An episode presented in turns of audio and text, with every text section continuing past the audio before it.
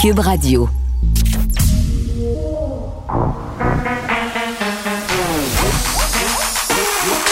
Elle a une opinion sur tous les sujets.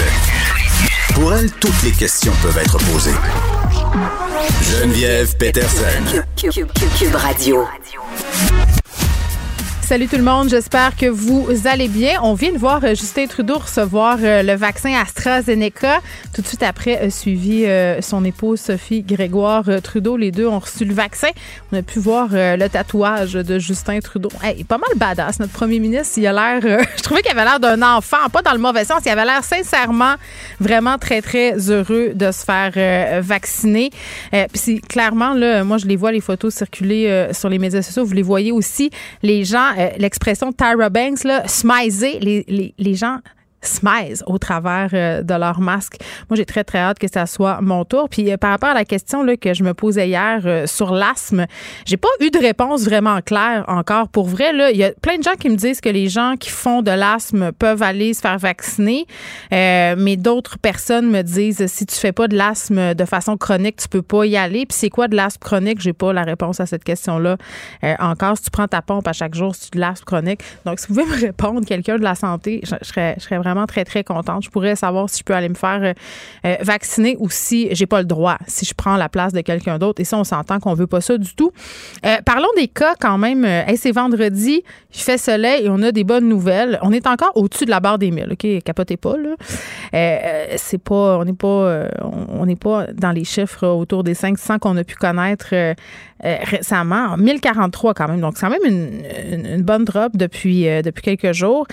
15 décès, malheureusement ça, c'est toujours absolument tragique. On se rappelle à chaque fois que ce sont des gens qui ont des familles, euh, puis c'est tout le temps épouvantable de passer ça comme euh, des statistiques puis des chiffres. Je suis jamais trop trop à l'aise de le faire, mais euh, c'est important qu'on en parle de ces décomptes-là, qu'on n'oublie pas qu'il y a des gens qui décèdent de la COVID, que c'est pas une fiction, là, c'est la réalité. les hospitalisations, ça, c'est vraiment la bonne nouvelle d'aujourd'hui. En tout cas, moi, je trouve 27 hospitalisations de moins. On a deux personnes aussi de moins aux soins intensifs. Euh, donc, puis vraiment, là, quand les hospitalisations commencent euh, à baisser, ben c'est bon signe. C'est bon signe. Puis on sait euh, que dans certaines régions du Québec, là, ça s'en venait problématique, notamment en Outaouais, où on était supposé transférer des gens en. En fait, on n'était pas supposé, on le fait. On a transféré des gens dans une autre région, dans les Laurentides, pour qu'ils puissent aller se faire soigner. Parce qu'en Outaouais, on est en train de bâtir un hôpital. On est moins bien équipé à ce registre-là, dans ce coin-là. Donc voilà, c'est une bonne nouvelle une petite baisse d'hospitalisation. Hier, quand même, on a vacciné 88 000 personnes environ, 88 006 pour être euh, plus précise. Donc, ça, continue, ça se poursuit euh, rondement. Et notre premier ministre qui s'est fait vacciner avec Sophie Grégoire Trudeau tantôt. Et euh, bon, point de presse quand même important aujourd'hui. Là, Geneviève Guilbeault s'exprime en ce moment sur ces fameuses mesures d'urgence pour contrer les féminicides. Là, elle avait fait une sortie dans la foulée du 12e féminicide qu'on a, qu'on a connu récemment sur les médias sociaux pour dire que bientôt, il y allait avoir des annonces qui serait faite, qu'on allait annoncer un plan d'urgence dont elle, présente euh, en compagnie de la ministre de la Condition féminine, Isabelle Charret, euh, un investissement quand même assez, euh, assez costaud là, du gouvernement, je dois le dire, 222 millions de dollars.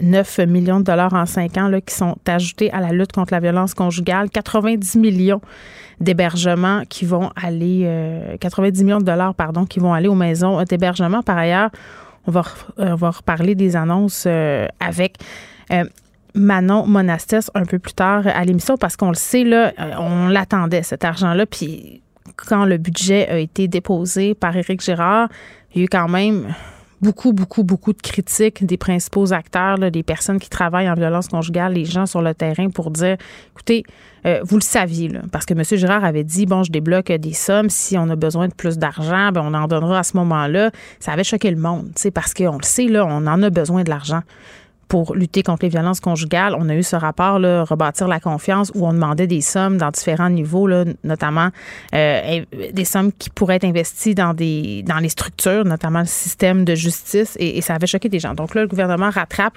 C'est sûr que les oppositions euh, talonnent aussi à, cet effet-là depuis quelques semaines. L'opinion publique aussi, vraiment, là, on a senti un, tournant, un vent de changement. Euh, les médias aussi se sont mis de la partie beaucoup. Là, donc, c'est une très, très bonne nouvelle qu'on nous arrive aujourd'hui avec des sommes. Est-ce que ces sommes sommes-là seront nécessaires. Et c'est quoi la suite? On va en reparler plus tard avec Isabelle euh, Charret. Mais, mais tout de suite, on va parler avec euh, Nina Douquet, qui est chargée de cours au département de communication publique et sociale euh, de l'UQAM, parce que il y a une rumeur qui circule en ce moment sur les médias sociaux, qui circule abondamment. abondamment. Le mois hier, sur l'heure du souper, Ma fille m'est arrivée avec ça. Elle m'a dit Maman, savais-tu que le 24 avril, c'était le National Rape Day? Et là, j'ai presque recraché ma soupe. J'ai dit Pardon. Elle m'a dit, ben oui, euh, ça circule sur les médias sociaux. Ça a l'air que pendant 24 heures, là, euh, on aurait le droit de violer les femmes, euh, que ça serait légal pendant 24 heures. Elle dit, je pense que je, dit, je pense que je sais que c'est pas vrai, mais, mais, j'ai peur quand même. Il y a des gens qui ont peur quand même, puis je vois ça passer. Donc ça s'est vraiment répandu comme une traînée de poudre. D'ailleurs, il y a des médias qui en parlent aujourd'hui. Le Radio Can a fait un article là-dessus. donc c'est ça. On est avec Nina Douquet. Madame Douquet, bonjour. Oui, bonjour.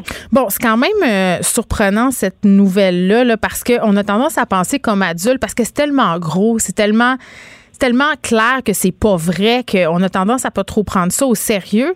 Sauf que c'est, ces légendes urbaines-là, parce que ça en est, là, qui se répandent comme ça sur les médias sociaux, euh, ça peut aller très, très vite. Là. Pourquoi ça se répand comme ça? Puis c'est mondial? Ben, oh, avez-vous longtemps? Ben, on va prendre le temps, je pense. ben, la problématique des réseaux sociaux est vraiment complexe. Mais une chose que les, les réseaux sociaux permettent, c'est le partage rapide de nouvelles à un grand nombre de gens. Hein, Ce qu'on n'avait pas avec les médias traditionnels, où tu sais, tu découpes ton journal, puis là, tu l'amènes chez ta chez ton ami, etc. Donc, ici, là, on est en vitesse instantanée et on est tous connectés. Donc, c'est certain, de, par mm. la manière dont fonctionnent les réseaux sociaux, les nouvelles se répandent très vite. Puis en plus, les nouvelles se répandent à travers les usagers, tu sais, les gens ordinaires ce qu'on avait beaucoup moins avant. Mm. Donc, on se retrouve ici avec plusieurs facteurs qui font que euh, les nouvelles se répandent très, très vite. Puis moi, souvent, je dis, euh, on a le pouce plus vite que la pensée. Hein? Avant, vrai. on prend pas trop le temps de lire, on prend pas trop le temps de vérifier, on prend puis très vite, on, on avec le pouce, on partage à des grands réseaux de personnes. Donc, ça prend vraiment très, très, très peu de temps pour qu'une fausse nouvelle comme celle-ci Hein, se répandre à travers la planète entière. Oui, parce que là, je veux le dire, le TikTok a émis un communiqué pour dire que euh, le vidéo dont il, euh, dont il serait question, parce que ce qui circule, c'est que c'est un groupe de jeunes hommes qui ont parti ça, que ça circule. TikTok n'aurait trouvé aucune trace de ce vidéo-là, là, ce qui nous prouve euh, encore plus que c'est une légende urbaine. mais l'affaire du poste, c'est tellement vrai, ce que vous dites, Madame Douquet, parce que d'autant plus quand ça touche, quand c'est quelque chose d'explosif, quand c'est quelque chose qui est susceptible de choquer ou de faire peur, on dirait que notre réflexe de vouloir le repartager va plus vite que le réflexe de justement de la raison, euh, le réflexe qui va nous amener à nous questionner sur la véracité du truc. Tout à fait, tout à fait. Puis ça, c'est, quelque chose qui est pas euh, c'est pas limité aux jeunes. Hein? C'est quand même quelque chose qui est systémique qu'on retrouve dans tous les groupes d'âge. Hein. On pourrait nommer plein d'exemples mm-hmm. euh, qui, qui qui sont pas chez les jeunes. Euh, et donc, euh, mais le, problème, c'est que ici, euh, puis j'en parlais moi aussi, j'ai une jeune fille, une jeune adolescente, c'est qu'on est on est beaucoup ici dans une menace quand même. Et donc, on est dans un tout autre ordre d'idée de rumeur. oui, on parle de viol ici, là. Ben exactement. Vous en parliez en entrée de votre émission justement. Euh, les violences à caractère sexuel, euh, on, on, ne peut plus les banaliser. Hein. C'est pas. Je sais que dans plusieurs articles, on a fait l'amalgame avec les Tide Pod Challenge, puis les Momo Challenge, etc. On n'est pas du tout dans le même ordre d'idée. Être stupide, puis prendre un Tide Pod, c'est une chose. Mais ici, on est vraiment ici dans l'intimidation. De, et, et l'affaire, c'est que c'est même pas la rumeur elle-même qui a parti la rumeur, c'est sans conséquence. C'est le fait qu'elle a été reprise par beaucoup d'hommes hein, et repartagée. Et, c'est, il est là vraiment un problème que de faire peur aux jeunes femmes. Euh, et c'est là où c'est moins drôle. Ma fille, elle y croyait pas, ou pas vraiment, un peu comme la vôtre, elle était pas certaine, mais elle sentait quand même le but qui était d'intimider les femmes. Et donc, on se retrouve ici quand même dans un geste qui, pour moi, pose beaucoup plus de problèmes et qui, d'ailleurs, euh, il y a une responsabilité des plateformes mais là, bon, les plateformes n'ont pas intérêt à, faire du monitoring. Eux, ils gagnent de l'argent sur les partages et les clics. Hein. Donc, euh, ouais. Puis, puis, puis en même temps, quand je pense que c'est important de dire aux gens que si on voit passer une publication comme ça, là, qui fait l'apologie du, euh, du 24 avril du National Rape Day, euh, c'est de la signaler, cette publication-là aussi. Ben, tout à fait. Ben, je suis pas juriste, mais je suis fort à parier qu'il y a ici quand même des problèmes juridiques, légaux, criminels, du moins. Euh, mais ça, c'est un bon réflexe de commencer à dénoncer. Pour dénoncer n'importe qui, on dénonce aussi des, des, des, problèmes très spécifiques. Hein. Mm. On parle de, de, de, violence à caractère sexuel, d'intimidation, de cyber-intimidation, et surtout dans les populations qui sont jeunes, qui sont vulnérables. Euh, et qui ça fait peur. Moi, ce que ça fait à peu près une ou deux semaines que je vois ce phénomène-là passer. La première fois que j'en ai entendu parler, c'est il y a deux semaines à peu près dans des groupes de discussion de jeunes filles américaines. Oui. Et puis, on sentait déjà la peur chez ces jeunes filles-là. Les écoles ont envoyé euh, des lettres. Il y a certaines écoles euh, dans la région de Montréal qui ont fait parvenir des lettres aux parents pour les prévenir parce que si ton enfant t'en parle pas, tu le sais pas.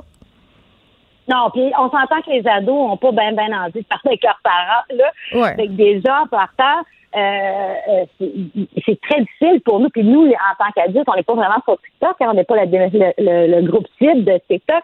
Donc, effectivement, on peut manquer des choses, des choses. Mais là, je tiens quand même à rassurer, c'est c'est un événement euh, je dirais pas isolé, mais c'est juste la pointe de l'iceberg de ce que les jeunes font. Hein.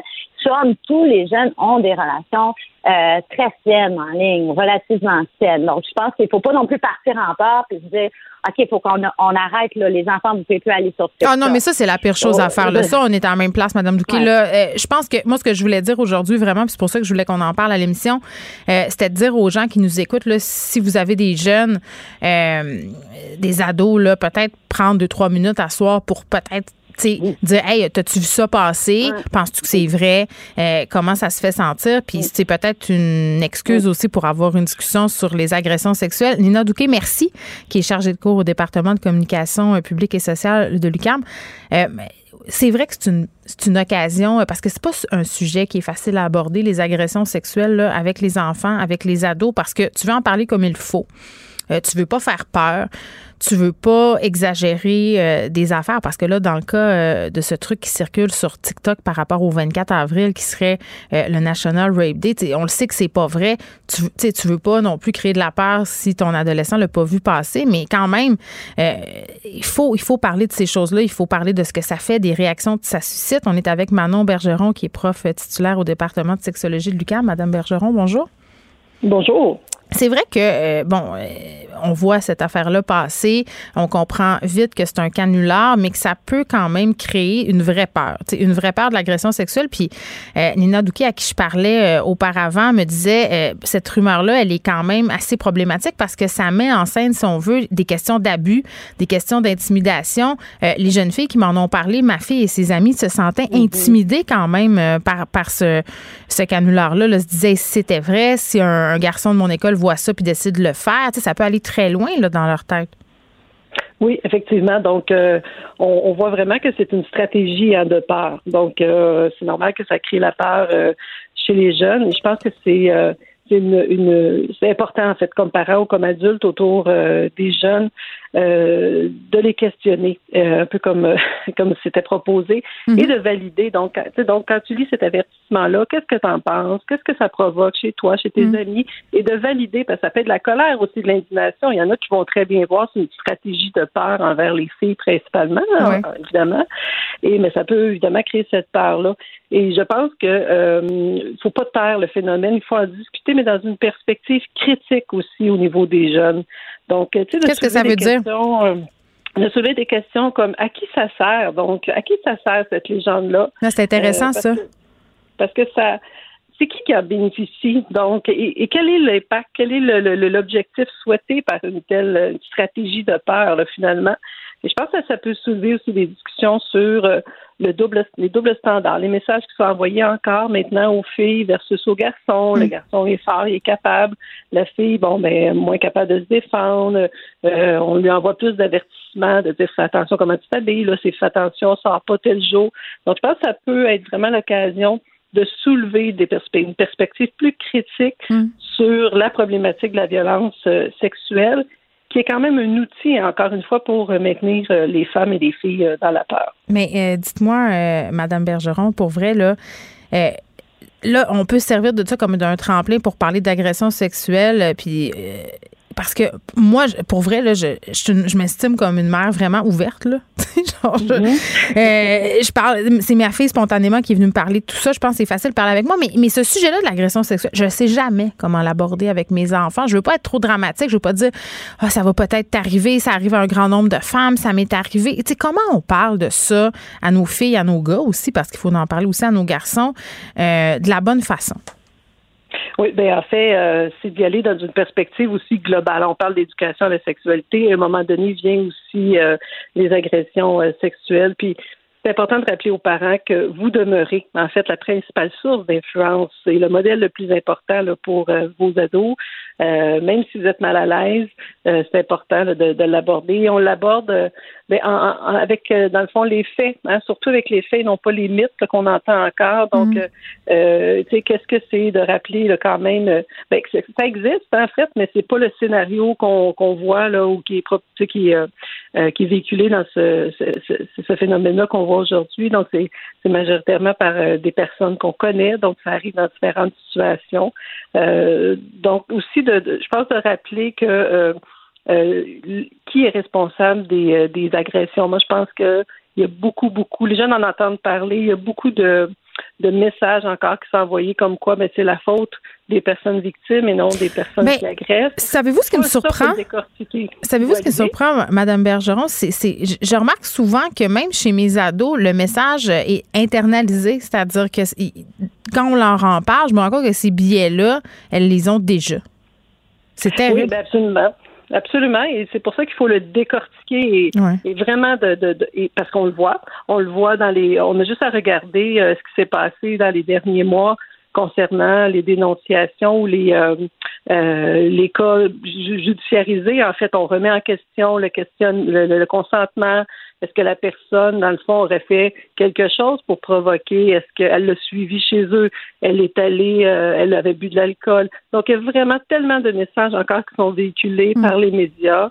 Euh, par les cas qu'on voit médiatisés. Et donc, c'est vraiment important de décortiquer ça pour rappeler que toujours la seule personne qui est responsable, c'est la personne qui commet les gestes. Tellement vrai. Manon Bergeron, merci, qui est prof titulaire au département de sexologie de l'UCAM. Euh, on se parlait évidemment de cette rumeur euh, euh, qui circule abondamment sur TikTok, mais aussi sur Instagram, paraît-il, concernant le 24 avril, qui serait le National Rape Day. Évidemment, je le répète, c'est pas vrai. c'est une fake news, mais il y a des jeunes qui ont vraiment peur pour vrai. Donc peut-être ce soir s'assurer avec les vôtres qui ont, si on qui ont, si on vu passer ça, est-ce que ça leur a fait, si on peur, euh, juste pour remettre les pendules à l'air, parce que des fois, ils sont enfermés dans le sous-sol. Nos ados nous parlent pas tant. Puis, pour, euh, moi, je l'ai vu à plusieurs reprises, là, chez nous, ils se font des scénarios dans leur tête, euh, ils ont peur, ça va très loin. Puis, quand tu te mets à, à désamorcer tout ça, tu te dis, mon Dieu, si tu m'en avais parlé avant, on aurait pu agir avant. Puis, tu n'aurais pas passé trois jours à avoir peur de sortir le 24 avril. Geneviève Peterson. Une animatrice pas comme les autres. Cube Radio. On est avec Nicole Gibault. Salut, Nicole. Bonjour Geneviève. Bon, annonce euh, quand même majeure, le gouvernement Legault qui octroie 223 millions de dollars sur cinq ans pour s'attaquer à la violence conjugale. Euh, l'annonce lieu en ce moment, c'est Isabelle Charret, la ministre de la Condition féminine, qui s'exprime. On aura par ailleurs Manon Monastès un peu plus tard à l'émission, c'est la directrice euh, de la Fédération des maisons d'hébergement du Québec, parce que cet argent-là, Nicole, il était attendu, il était attendu depuis longtemps. Oui, et, et, c'est très, c'est excellent, bravo. Euh, ça arrive, mm, par contre, euh, après 10 féminicides. Euh, pas 12, on, est rendu à 12. Ah bon. Alors, c'est pas parce qu'on a... oui, c'est vrai, on a ajouté deux, tout à fait exact. Euh, mais c'est pas parce qu'on a on aurait nécessairement pu les éviter, c'est pas ça qu'on veut dire, mm-hmm. mais il est plus que temps. Alors, euh, je suis bien contente de voir cette annonce-là, puis je vois qu'il y a plusieurs langues qui se délient. On a eu Laurent Jalbert hier, ah euh, on a eu, ah, c'est tellement touchant. On a aujourd'hui. Annie Villeneuve. Oui, c'est ça, je l'ai vu aussi passer. Puis ça, c'est intéressant. Euh, pas qu'il y ait des victimes de violences conjugales, on s'entend, c'est pas ça qui est intéressant. Ce qui est intéressant, c'est de voir que les femmes se lèvent, que les femmes parlent. Un peu comme, moi, je compare ça au mouvement MeToo en ce moment, là, qu'est-ce qu'on vit par rapport à la violence conjugale? Et moi, je salue, je le répète, bravo Annie Villeneuve, bravo Laurent Jalbert. C'est des figures connus, euh, puis on a toute une grande sympathie, puis on est content de voir qu'ils vont très, très bien. Donc, il y a une conséquence, c'est qu'ils s'en sont sortis ils ont expliqué comment euh, on voit des pistes de solutions, euh, il faut se prendre en main, etc. C'est vraiment touchant et bravo de leur geste. Pas que je souhaite qu'il y en ait d'autres, c'est pas ça que je veux dire, mais s'il y en a d'autres, euh, comme tu dis, le mouvement MeToo avait fait circuler plusieurs, tu sais, il y a plusieurs personnes qui, qui s'étaient levées, alors on sait jamais, mm. Mais c'est malheureux de l'apprendre, mais quand même, on est avec eux 350 là, on comprend très bien là, ce qu'ils ont passé. Alors, l'argent est bienvenu, le support est bienvenu, la dénonciation est bienvenue, euh, la, la, société, le filet de, de, de, sécurité de la société. Mm. Alors, tous ces gestes-là, euh, appuyés dessous du gouvernement, vont, vont aider énormément. Ben, puis tantôt, j'ai bien envie là, de demander à Manon Monastès ces sommes-là, comment justement on pense que ça va aider à prévenir les féminicides, parce que c'est ça le nerf de la guerre en ce moment. Il faut, faut, oui, il faut prévenir les violences conjugales, il faut que les femmes aient des places en maison d'hébergement, il faut faire des investissements euh, structurants, là, par, euh, par exemple dans le système de justice pour la réforme du système de justice par rapport aux victimes. Mais concrètement, là, cet argent-là, il va aller où? tu assez? Ils vont en avoir des ressources? Parce qu'on le sait. Mais je pense que Geneviève, il faut commencer. Puis partout là, on entend ceci. Et j'étais, j'ai siégé dans ce domaine-là. Et c'est vraiment, il faut partir de loin. Il faut commencer. C'est pas nécessairement quand c'est après une sentence ou pendant un verdict ou au procès. C'est pas là du tout. Ils ont besoin d'accompagnement. Ces gens-là, peut-être des fois, ça va prendre deux, trois ans avant qu'ils dénoncent officiellement. Puis ils sont même pas obligés d'aller dénoncer. Mm. Tout ce qu'on veut, c'est sauver des vies, les accompagner du début. Ça, ça prend des sous, ça prend des psychologues, ça prend des avocats, ça prend des qui vont qui vont les accompagner. Alors là, ça c'est important. J'ai hâte de voir. Oui, les maisons d'hébergement, évidemment, c'est d'une importance capitale, mais il y a tout un réseau euh, qui doit entourer tout ceci. Puis je pense que les sous vont être bienvenus pour vraiment avoir un bon filet de sécurité, j'ose espérer. Oui. Euh, l'homme reconnu coupable d'avoir agressé sexuellement une personne euh, de petite taille au centre de détention de Québec a fait une demande pour que sa sentence soit réduite en raison des stigmas qu'il subit depuis la médiatisation de son crime mais c'est c'est presque inconcevable de lire ça. Je me suis dit, ben non, mais c'est, je vais relire une deuxième fois. Là. Non, mais attends, inconcevable, mais on voit ça de plus en plus. C'est pas toi. Puis moi, on parlait la semaine passée là, euh, d'une personne qui disait, euh, oui, c'est, l'homme qui a été reconnu coupable d'avoir tué son père, puis qui disait que sa peine était trop grave, c'était trop, c'était trop. Eh oui, mais euh, j'ai, peut-être que, regarde, ça, ça, ça, je suis peut-être vieux jeu. On est peut-être des vieilles matantes, Nicole. ben, ça peut être, là, mais tu sais, ça n'a. Parce que n'importe qui, même plus jeune, ça se peut même pas qu'on réfléchisse en disant, ben là, il, se sent stigmatisé parce qu'il fait subir des agressions sexuelles à une personne de petite taille dans un centre de détention. Puis là, malmenés, pas à peu près, au point où ce sont puis, des détenus, puis normalement, qui l'ont dénoncé, puis mhm. normalement, c'est l'omerta, là, en prison, là. On n'est pas des snitch, on entend ce mot-là souvent. C'est pas des snitch, là, c'est qu'il y avait une personne qui se faisait malmener, pas à peu près, là. Euh, et, et c'était absolument terrible. Mais là, c'est parce que euh, parce qu'on a médiatisé, parce qu'on a sorti cette nouvelle-là, parce que, etc. Moi, je, je donne même pas de détails ce qu'il a fait à cette personne de petite taille-là, parce que c'est absolument dégueulasse. Mais là, parce que euh, tout ça est sorti, ben là, il, il se fait harceler, il se fait, il se fait battre, il se fait. Mais c'est parce que assume là, t'as d'abord toi à te mettre en. Puis je pense pas qu'on ouvre des je vais prendre une expression plate, là. Je pense mm. pas qu'on ouvre la cage, puis qu'on dit aux détenus, allez le battre, ce monsieur-là, Jonathan. Non, mais attends, là, euh, il a raconté cette fête bouillantée. Euh, cette fête battre par trois co-détenus. Euh, il dit qu'il a été envoyé au trou et en protection. C'est le genre de. Tu sais, les sentences, pas juste les juges qui les donnent. Euh, je l'ai entendu combien de fois. Oui, mais sauf que les prisons. Euh, ouais, mais les prisons devraient offrir un environnement sécuritaire à tous les ben, prisonniers, peu importe la gravité des crimes qu'ils ont commis. Normalement, ils le font. Mais qu'est-ce qui est arrivé dans ce cas-là? On ne sait pas. Est-ce que hmm. euh, c'est de l'aveuglement volontaire? J'ose espérer que non. Mais normalement, et moi, je me faisais réclamer souvent de, de, de, faire une demande au centre de détention. Voulez-vous faire ci? Voulez-vous le mettre en protection? Moi, moi hmm. j'avais pas d'ordonnance à donner, mais j'avais un vœu pieux. Est-ce que vous pouvez faire attention, etc. Mais c'est sûr qu'on n'encourage pas ça, puis on dit pas qu'il méritait ça.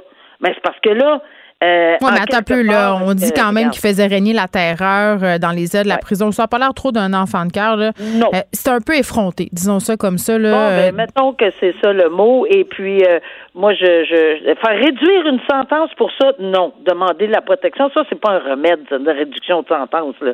Mais une, une, peut-être une, une protection meilleure, oui, sûrement que le, le tribunal va. Moi, je l'aurais fait, en tout cas, comme lui, j'aurais dit, garde, on va prendre les grands moyens, on va essayer de s'assurer. Mais non, le crime, là, ça n'a rien à faire avec le fait que les autres, ils sont euh, évidemment pris euh, et qu'on sait qui a, po- a posé ces voies de fait-là, ben aussi ils peuvent être accusés. Là, c'est, pas parce que euh, c'est sur Jonathan Bertrand Beaulieu. Il y a personne qui a le droit de battre quelqu'un en prison. Si on le trouve, ils vont être accusés eux autres aussi. là. Euh, verdict tombé euh, hier après plusieurs semaines de procédure euh, judiciaire euh, pour deux agresseurs d'une octogénaire de Tadoussac. C'est un crime qui s'est passé sur la côte nord à l'automne euh, 2017. La victime avait été attaquée de façon très, très sauvage. Elle vit maintenant dans un CHSLD puis elle a des séquelles de cette agression-là qui était en fait un cambriolage. Là. Mais tu sais, c'est, les personnes plus âgées, c'est certain qu'ils sont vulnérables, extrêmement vulnérables. Et euh, dans un cas comme ça, euh, je, je peux te dire que les facteurs atté- atténuants, là, ils vont être minces. Je sais même pas si une feuille de papier, c'est pas trop. Là.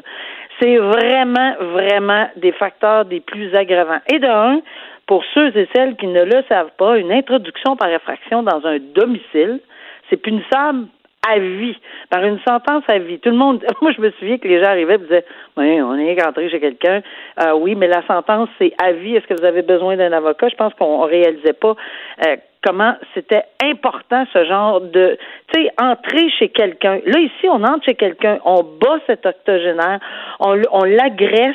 euh, vraiment, elle a des séquelles. C'est vraiment désolant. Et ils font face à neuf chefs d'accusation. Euh, quand on a dit là, introduction par infraction, vol qualifié, voie de fait, séquestration. Oui, il venait voler des Euh, bijoux. Voulait voler des bijoux, etc. Et là, évidemment, euh, on sait très bien qu'il s'expose, ben, en tout cas, c'est, c'est, c'est très clair qu'il s'expose à une très longue sentence. Parce que ça, c'est, c'est vraiment dans, dans, dans des facteurs les plus aggravants. Personne, une vieille, une personne, c'est plus Une âgée. personne âgée, oui. Euh, une personne plus vieille, oui, âgée, euh, une, une personne qui vit seule, euh, tu sais, toute la vulnérabilité qui, tu sais, c'est gentil, tu sais, probablement qu'ils sont entrés, là, pas le même pas vu venir, pauvre, pauvre dame, mais c'est vraiment très triste de voir que on n'a aucune considération pour, pour, pour ce genre, tu sais, la vulnérabilité de ces personnes-là, et je pense que toute euh, sentence va être une sentence qui va être remarquée, j'en suis convaincue, parce que c'est, pas possible là, de, de- de demander d'être euh, clément dans un genre de dossier comme ça, indépendamment de qui euh, a commis, parce que honnêtement, là, c'est un crime atroce. Tous les crimes sont, sont nécessairement pas évalués de la même façon, mais ici, on parle d'un crime vraiment terrible. Nicole, merci. On se retrouve lundi. Merci, bon week-end. Bye bye. Pour elle, une question sans réponse n'est pas une réponse. Geneviève Peterson. Cube Radio. Bon, on est plongé euh, dans cette espèce de varianxiété. C'est mon nouveau mot euh, préféré que j'ai découvert euh, sur Twitter et que j'emprunte aux gens qui l'ont mis au monde. Mais, mais ça décrit assez bien notre état actuel. Et euh, un des variants qui nous fait vraiment peur, c'est le variant indien. On en a parlé depuis quelques jours abondamment là, parce qu'on a trouvé un cas de ce variant-là au Québec. Mais il faut pas oublier ce que M. Barbeau, là, le, le virologue à qui on a parlé, nous a dit. Euh, on en a trouvé un cas, mais ça veut dire qu'il y en a d'autres. Il faut pas paniquer avec tout ça euh, parce que c'était vraiment ça euh, la réaction. Puis on s'est tout de suite jeté un peu euh, comme des hyènes sur Justin Trudeau en disant Hey, pourquoi il ferme pas les frontières? Là? Il est en train de faire comme la dernière fois? Puis là, on a mis de la pression, on a mis de la pression. On se rappelle de cette belle une du journal de Montréal. Pas notre meilleur, comme on dit. Mais voilà, hier, on a pris la décision de les fermer, ces frontières-là, 30 jours pour les vols internationaux en provenance de l'Inde et du Pakistan. Puis dans ces pays-là, on le sait, là, c'est une recrudescence fulgurante de la COVID. Là, on parlait hier à quelqu'un là-bas, si pendant la première vague, ils ont été épargnés. Là, c'est vraiment pas le cas là, depuis des fêtes nationales, entre autres, et à cause d'élections. En Inde, là, c'est pas mal le bordel. les hôpitaux sont débordés, on manque d'oxygène. donc, c'est très, très alarmant. Et bon, on a peur que ça, ça arrive ici via l'aviation, via les voyages internationaux, donc les frontières qui vont être fermées euh, pour 30 jours, puis les passagers là, qui vont quitter l'Inde ou le Pakistan, qui vont arriver au Canada euh, par le biais d'une escale, ben, ils devront obtenir un résultat négatif à un test euh, de dépistage, puis ça devrait être effectué à partir de leur dernier point de transfert, là, avant qu'ils arrivent au pays. On a fait ça, mais paraîtrait-il que ça serait facile à contourner justement cette fermeture de frontières? On va jaser tout ça avec Andrew Damour, qui est cofondateur de Flight Trippers. Monsieur Damour, bonjour. Bonjour. Tout d'abord, c'est quoi Flight Trippers? Euh, nous, on est un site de voyage, donc on repère des billets d'avion pas chers au départ de Montréal. Euh, on a vu des, billets pour cet été à Vancouver à 100 aller-retour. Donc, nous, on repère ça sur notre site, puis on partage ça pour aider les gens à voyager plus pour moins cher. OK. Puis là, aujourd'hui, pourquoi vous vous penchez sur ces fermetures euh, de frontières aériennes? Ben, en fait, comme ressource du voyage, nous, on aide tous les gens qui ont à voyager pour des raisons essentielles ou autres avec euh, notre site, on partage les informations depuis le début de la pandémie pour essayer de justement démêler un peu toutes les règles. C'est compliqué. Tout, on reçoit des centaines de questions euh, chaque semaine de gens qui essaient de comprendre comment ça fonctionne. Parce que justement, comme tu dis, on a l'impression que les, frontières sont fermées, euh, mais dans le fond, elles sont pas vraiment fermées. C'est pas, pas ça dans la réalité. Donc, on essaie de je expliquer ça dans, un, dans un, une manière qui est plus simple à, euh, à, comprendre pour tout le monde. Mais en même temps, vous me dites ça, puis moi, dans ma tête, tout de suite, je me dis, ouais, mais les voyages sont pas recommandés. Comment ça se fait que vous avez autant d'appels euh, pour des voyages? Ben, parce qu'ils sont pas recommandés, mais ça n'empêche pas personne de voyager. C'est pas une règle, c'est pas une loi qui empêche les voyages. Ils sont juste pas recommandés. Donc, il y a quand même des gens qui voyagent, clairement. OK. Euh, bon, puis par rapport à cette fermeture euh, de frontières-là, vous, vous dites que c'est pas vraiment efficace. Puis pas d'un point de vue épidémiologique, là, euh, parce que hier, là, on nous l'a dit là, avec M. Barbeau, le virologue, il nous a dit le virus est déjà ici, il va déjà se répandre, puis de toute façon, il est un peu trop tard pour avoir fermé les frontières. Mais vous, vous dites que les frontières, malgré le fait qu'elles soient en apparence fermées, c'est assez facile à contourner. Vous voulez dire quoi concrètement par là? En fait, c'est que la règle, là, on a tout le monde dit, ah, les vols sont bannis vers l'Inde. Parfait, mais dans les faits, interdire les vols, ça change rien aux règles d'entrée du Canada. C'est-à-dire que ceux qui, avaient le droit d'entrer au Canada hier, qui sont en Inde ou au Pakistan en ce moment, ils ont encore le droit d'entrer au Canada aujourd'hui, exactement comme avant. C'est oui, c'est qu'on les empêche pas de revenir au pays, là, parce que vous vous rappelez, pendant la première vague, Justin Trudeau avait dit, si vous partez, euh, peut-être que vous pourrez pas revenir. Exact, oui, c'est ça. Donc, il n'y a aucune interdiction de revenir, surtout quand on est Canadien, euh, que ce soit citoyen ou résident permanent, qu'on a le droit de rentrer au Canada. Là, la seule chose qui a changé avec l'annonce de hier, c'est qu'il va falloir faire une escale, comme vous l'avez dit tantôt, donc soit en Europe, au Moyen-Orient, peu mm. importe.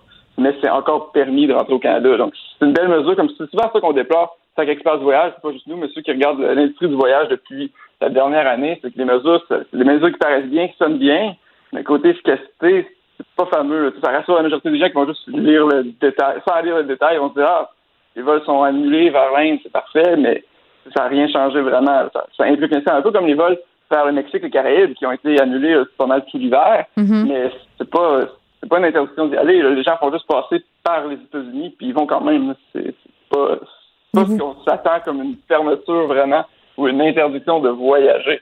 C'est juste plus compliqué logistiquement, si on peut dire. Oui, mais à quel point on veut se compliquer la vie pour aller prendre un risque en voyageant à l'étranger? Moi, c'est ça que je comprends pas je comprends pour un ah voyage essentiel. ça, je le comprends. Mettons que j'ai de la famille en Inde, euh, puis il faut absolument que je m'y rende. Je comprends, mais de, contourner les règlements, euh, de prendre, un, je sais pas moi, un billet pour les États-Unis puis un transfert vers le Mexique pour aller euh, une semaine en vacances, je comprends pas pourquoi on se donne tout ce mal-là pour aller s'exposer à un risque inutile.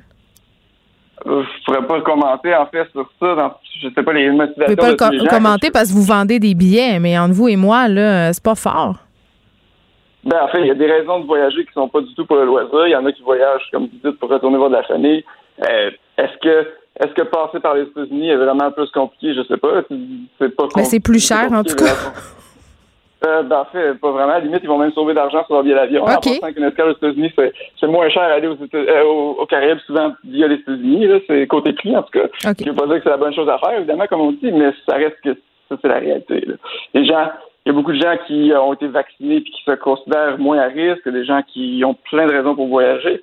le fait est que c'est permis, puis si on fait notre quarantaine au retour, le gouvernement l'autorise. Mm. Est-ce que, est-ce que justement les règles devraient être plus sévères par rapport au moins aux pays où on sait qu'il y a des, des infections super élevées? Ça, c'est notre histoire. Là, on, a, on a, mm. vraiment une règle one size fits all. C'est quand arrive exemple, euh, d'un pays qui a littéralement zéro cas, il va être traité exactement dans la même façon que quelqu'un qui arrive du Brésil, qui est super. Ben, c'est ça. Euh, c'est vrai qu'il y a des incongruités comme ça euh, dans les actions du gouvernement, puis l'attente aussi. Là, on a cette fermeture de frontières-là, mais en dehors de ça, trouvez-vous que le gouvernement canadien est conséquent avec ces mesures-là en cherchant à limiter les, les voyageurs entre pays? Si vous me parlez de ces codes-là, c'est vrai que ça n'a aucun sens, puis la quarantaine aussi, en arrivant, ça a été critiqué, elle aussi, elle est contournable. Ben, en fait, c'est que la quarantaine à l'hôtel s'applique juste en avion. Donc, tous les voyageurs sont tellement dangereux qu'il faut qu'ils aillent à l'hôtel. Mais ceux qui arrivent par la voie terrestre, eux, pas de problème, peuvent aller à la maison. Il y en a même qui traversent la frontière en taxi.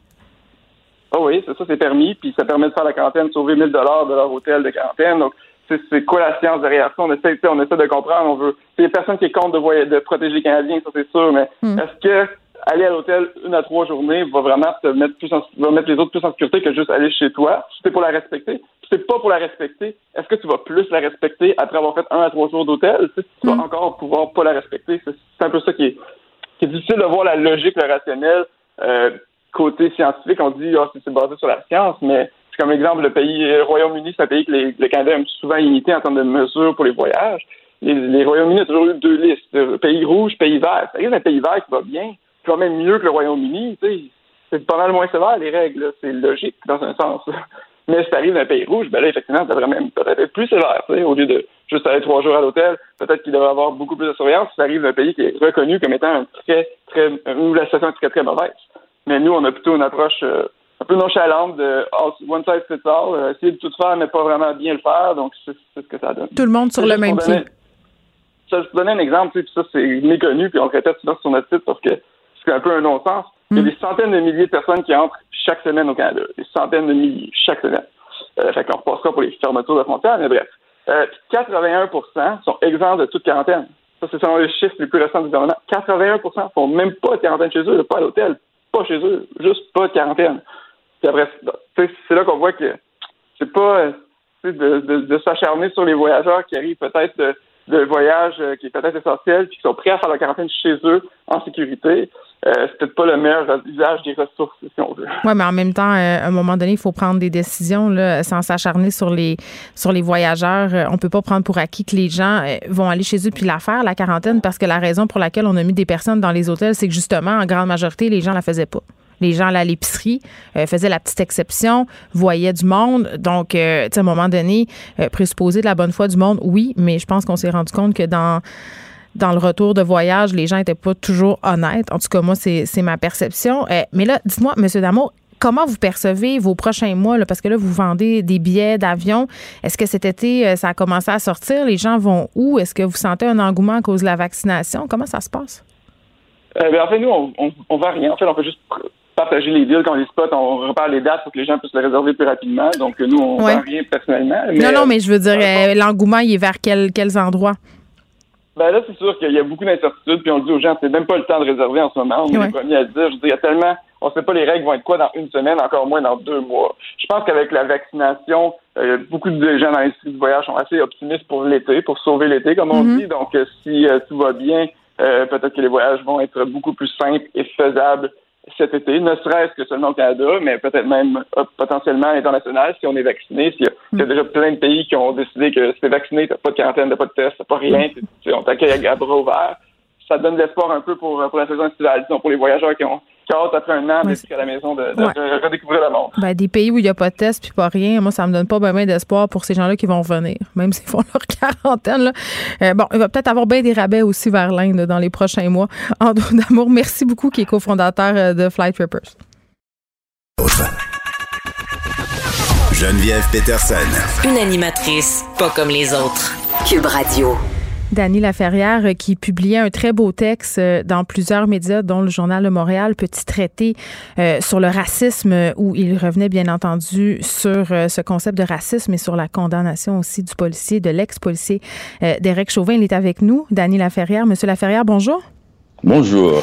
Monsieur Laferrière, qui est écrivain euh, bien aimé au Québec, euh, membre de l'Académie euh, française. Écoutez, Monsieur Laferrière, on a vécu un beau moment collectif cette semaine, un moment qu'on a qualifié d'historique, mais quand même, vous mettez en garde les gens dans votre texte. il faudrait pas se réjouir trop vite. Là. Oui, parce que c'est une histoire très longue, l'histoire de l'Amérique blanche mm-hmm. avec l'Amérique noire. C'est une histoire qui remonte à l'esclavage c'est un long fil rouge et sanglant. Donc, euh, c'est pas la première fois qu'il y a de petites victoires et suivies des fois de, de dépression et, des remontées. Et donc, il faut pas et tout de suite parler de moments historiques. Les moments historiques, nous ne savons jamais comment mhm. euh, elles se font. Et c'est une accumulation généralement de choses graves et terribles, puissantes, hein, qui devraient à chaque fois devenir une marque et qui ne le deviennent pas, et brusquement un petit détail de la vie quotidienne et fait en sorte euh, que la goutte qui, fait déborder le vase et devient un moment historique, comme on se rappelle cette affaire de Rosa Parks et cette femme noire qui avait refusé simplement et de se mettre debout en présence d'un blanc dans un autobus parce qu'elle était fatiguée et qu'elle avait un dossier judiciaire vierge. Et, tout ça a pris feu et a parti le grand mouvement des droits civiques aux États-Unis. Oui, puis on a eu euh, bon euh, cette mort malheureuse de George Floyd qui a été, euh, je pense, une, une prise de conscience pour bien des gens, mais c'est pas c'est pas la fin de quelque chose en soi parce qu'on a eu quand même cette semaine dans la foulée de la culpabilité de cet ex-policier la mort d'une jeune adolescente aux mains des policiers aux États-Unis. Là, c'est encore arrivé.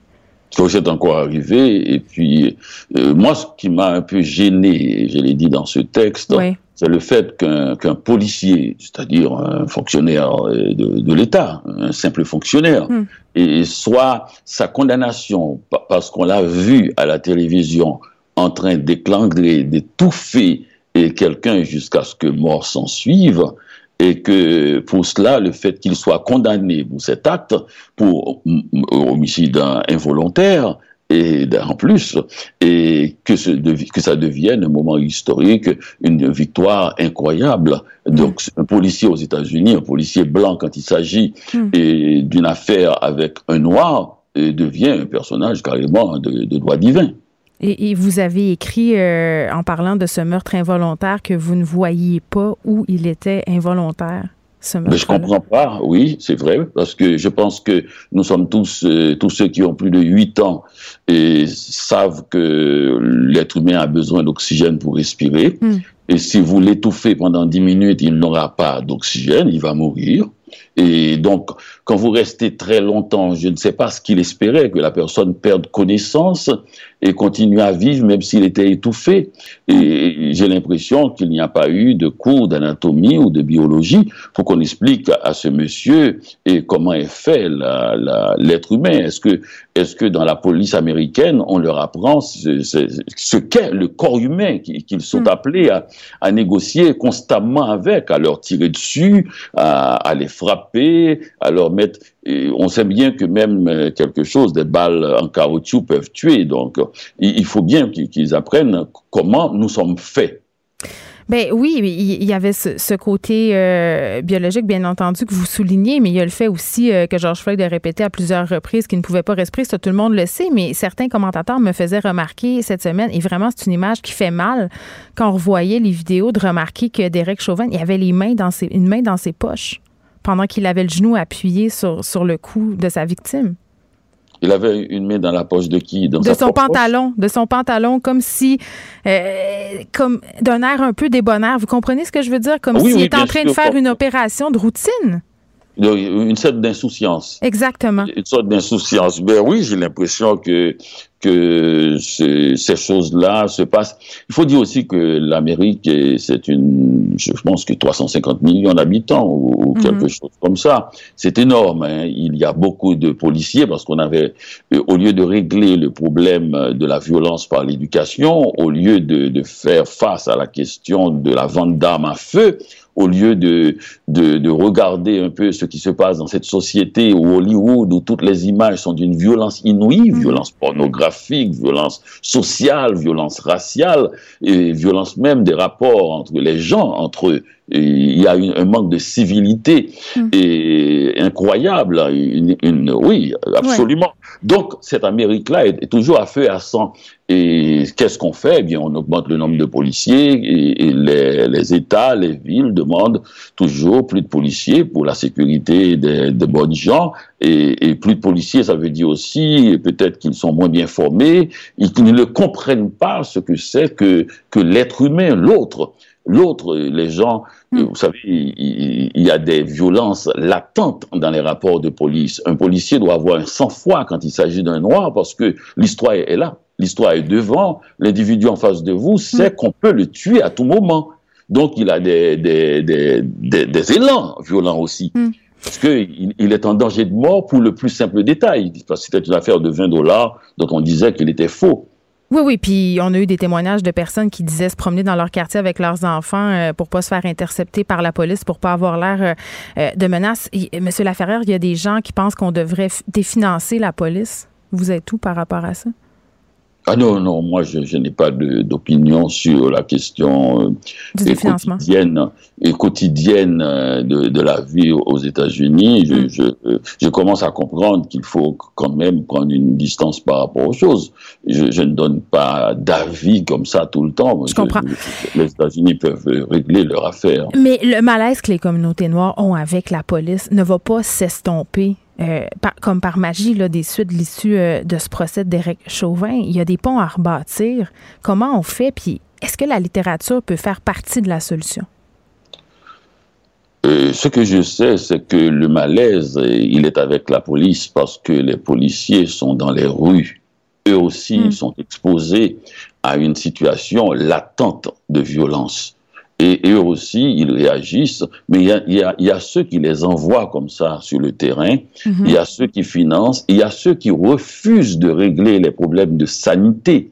C'est-à-dire que quand les gens vivent dans des trois rats et qu'ils sortent pour pouvoir respirer dehors, et que leur vie quotidienne se passe dans les rues, mhm. parce qu'ils n'ont pas d'endroit où habiter, la rue devient, la rue c'est une mère nourricière, c'est-à-dire c'est là qu'ils doivent manger, c'est là qu'ils doivent vivre, hmm. et se promener, chaparder même, et, donc c'est là qu'ils règlent même les problèmes, les rapports même entre hommes et femmes, les discussions, c'est là qu'ils...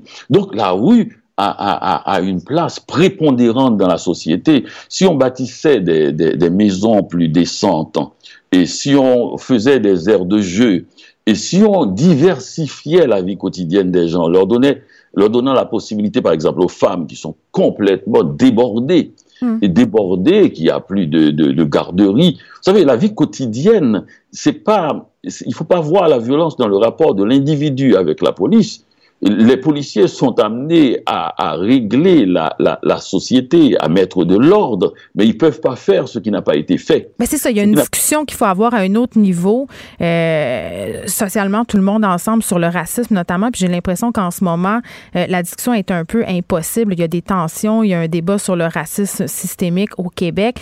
Euh, c'est difficile de parler de ces questions-là. Oui, c'est vrai que vous avez posé la bonne question. Est-ce que la littérature peut, peut faire quelque oui, chose. Pour nous aider à se parler, tu sais. Oui, oui, la littérature euh, peut faire quelque chose. D'abord, la littérature moi-même m'apaise. Quand j'ai des problèmes, parce que tout le monde a des problèmes, et nous vivons dans une société heurtée. Tout le monde a des problèmes d'abord familiales, hein, parce que nous ne savons pas ce que font, nous avons de grandes familles, hein. nous ne savons mm. pas s'ils ont la Covid et, ça commence à s'attraper et qui sont partout et tout le monde nous, marchons sur, un cimetière il ne faut pas oublier cette question dans la violence qui règne dans la mm. société. La question, non seulement la question du, du nombre effarant de morts qu'il y a dans cette société, nous sommes en train de circuler sur un cimetière. Ça me rappelle du temps où j'étais euh, pendant le tremblement de terre de Port-au-Prince et qu'il y avait 300 000 morts et qu'on circulait dans la ville et que les mm. morts étaient dans les rues. Et donc, nous marchons dans un cimetière et nous avons l'énorme frustration des gens qui sont quand même des êtres humains. Ils peuvent pas passer leur vie avec des masques euh, sous leur visage. On n'arrive pas à respirer. La question de la respiration, elle, est pour tout le monde. Elle n'est pas de l'ordre de Georges Fior mm. quand on porte un masque, mais le masque, c'est désagréable. Mm. Il faut le dire, il faut le porter, mais il est désagréable dans le sens que ça crée une tension et, énorme. Je crois que la littérature, c'est ce que je fais quand j'écris, et je me, je me calme moi-même. Quand j'ai eu quelque chose qui m'agresse, quand j'ai quelque chose, je viens d'apprendre une mauvaise nouvelle, mettons, venant d'Haïti. Vous savez, là, Haïti est à feu et à sang en ce moment. Donc, moi, je suis occupé avec Haïti. Je suis occupé avec les États-Unis. Je suis occupé avec Haïti. Des endroits où il y a des violences énormes, a des situations mm. extrêmement graves de tension. Chaque jour, j'apprends des nouvelles que des amis à moi sont dans des, dans des contextes et difficiles, des parents même. Et donc, je dois gérer tout ça mm. puisque je suis un peu plus en liberté qu'eux. donc, je passe mon temps au téléphone, je passe mon temps à faire des, des, des, à parler de cela. J'ai l'impression qu'on détourne le regard aussi, qu'il y a une certaine hypocrisie. Vous parliez de masque tantôt, M. Laferrière. Vous avez un peu abordé la question, euh, pas de l'hypocrisie, mais peut-être du politiquement correct. Là, vous écrivez euh, euh, dans votre traité qu'on discute abondamment de racisme dans les salons, dans les cafés, dans les cocktails, avec un verre de vin, alors qu'on fait semblant de ne pas voir le racisme qui est à côté de nous, finalement. Vous savez, le problème de, de qui on, on, on aime parler d'idéologie, c'est très vague, c'est très vaste. C'est important quand même de discuter, de savoir d'où ça vient. Hmm. On aime parler du racisme, comme on aime parler du sexisme, mais on voit pas le sexiste qui est, qui est pas loin, on est au courant, on sait bien ce que un tel fait, mais, mais on ne le pointe pas du doigt. On, on, on, voit, on voit pas le raciste qui est à côté de nous à trois pas et qui parle, qui nous donne dos, qui parle calmement et, et, et qu'on sait qui, comment il agit à l'endroit où il travaille, dans sa société, dans sa vie quotidienne, et mm. comment il traite les gens. Et donc, on fait semblant que l'individu qui est le, finalement la finalité de toute, de toute action et de toute idéologie, on, on fait l'impasse sur cet individu-là. Et, et, pour parler, pour discuter du sujet en général. Et l'autre point de vue aussi, c'est que on, on accuse de racisme des gens qui ne le sont pas de racistes, des gens qui ne le sont pas. C'est-à-dire que, comme on accuse souvent de sexistes, des gens qui le sont beaucoup moins qu'on le croit, qui sont souvent nos partenaires, et parce que il, fait la vaisselle, mais il descend pas la poubelle assez vite, et il est un sexiste et il ne collabore pas. Alors que nous savons très bien qu'il y en a les vrais violents, et, la personne qui vit avec nous, bon, euh, s'il n'y avait pas la question du sexisme, on, aurait des petits heures, c'est normal, c'est comme ça, c'est la vie quotidienne, il est fait de frottements, de grincements, mais, mais maintenant on a, on a un vocabulaire, on a une violence de langage qui monte à l'extrême pour, pour n'importe quoi. Vous, on accuse est-ce, que... des gens qui, qui, disent quelque chose de rien du tout. Eh bien, il faut, il faut remettre les choses à leur place, il faut rendre les choses de façon modérée, afin de déterminer le vrai raciste hmm. qu'on n'arrive pas à rencontrer parce que il veut même pas nous rencontrer. Ça ne les intéresse pas. Le vrai sexiste, euh, je peux, euh, on sait très bien où ils habitent, on sait très bien comment ils se conduisent, mais ils n'en ont vraiment, ça, ça, ne les intéresse pas. Les discours sur le sexisme, ils, ils frappent les femmes et puis ça va. Et, l'autre, eh bien, ils écrasent des noirs, ça va.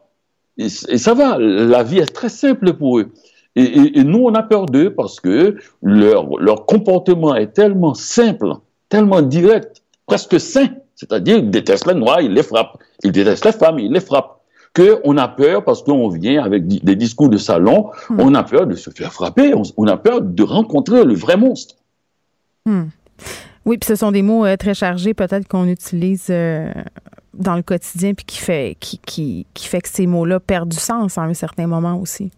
Oui, ça perd du sens parce que parce que le vrai sens n'est pas employé. Le vrai sens, c'est pas prendre plaisir à, à essayer d'écraser l'autre, de, mm. de, faire peur à l'autre, de l'intimider. Le vrai sens, c'est de trouver la personne qui crée un inconfort puissant dans la société, puisque quelqu'un qui fait quelque chose de dramatique à quelqu'un que l'on connaît et que, l'on aime, et, ou, même que l'on ne connaît pas, ou même que l'on n'aime pas, mais qui ne devrait pas, pas être une victime dans ce mm. cas-là, eh bien, ça crée un inconfort social, ça crée une sorte de vibration tout autour, et, qui fait que l'on vit mal.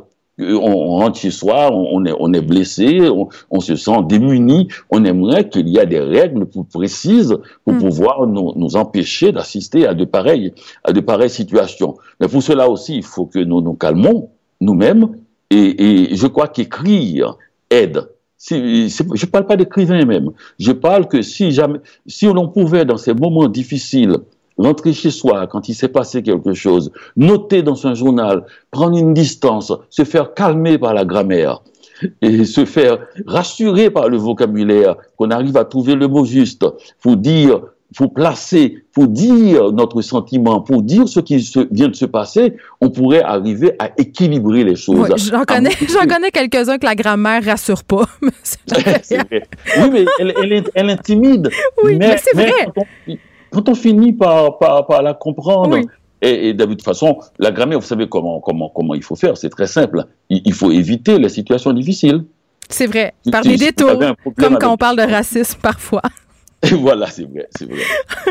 Vous avez écrit euh, dans votre traité euh, sur le racisme euh, que le racisme, c'est celui qui dit à n'importe quel noir en Amérique du Nord, qu'il soit médecin, ministre ou ouvrier, t'es rien, c'est moi qui t'ai fait et je peux te retourner d'où tu viens en claquant les doigts un extrait de la grande librairie où vous avez parlé de l'ouverture des Québécois par rapport à l'autre a été repris et commenté ici au Québec.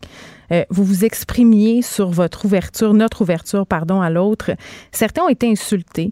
Euh, certains ont souligné que vous deviez beaucoup aux Québécois. Euh, est-ce qu'on n'est pas en train de vous faire exactement ce que vous décrivez ici?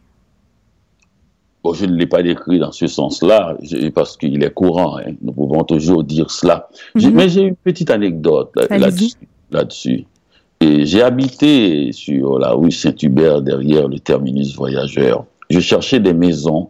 Et chaque fois que j'arrivais quelque part, je, enfin, j'ai eu des problèmes pour louer une maison tout seul comme ça, et on me louait pas. Finalement, je suis arrivé dans cet appartement, dans cet immeuble, et une vieille dame est venue m'ouvrir très gentiment, hmm. et elle m'a fait rentrer. Il y avait sa sœur qui était plus vieille qu'elle, et on a commencé à parler.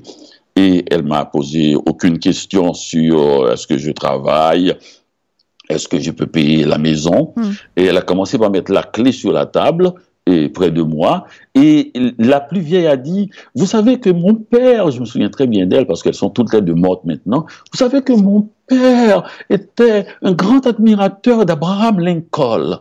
Et, et, et, bien, nous, elle nous a laissé cet amour en héritage. Hmm. Et, chaque fois que je vois un noir, je pense que j'ai un devoir de, de, lui tendre la main parce que l'histoire lui a été difficile.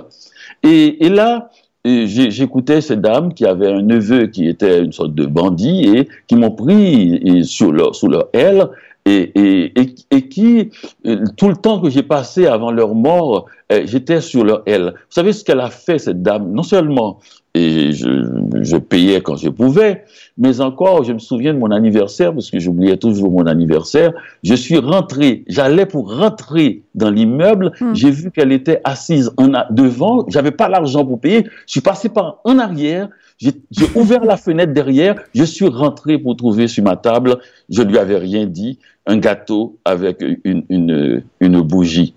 Elle, elle, s'était, elle avait, je sais pas, fait des recherches, elle a trouvé ma date d'anniversaire et elle m'avait fait un gâteau. Et, et, et elle m'invitait à Noël et j'étais un peu, un peu leur fils.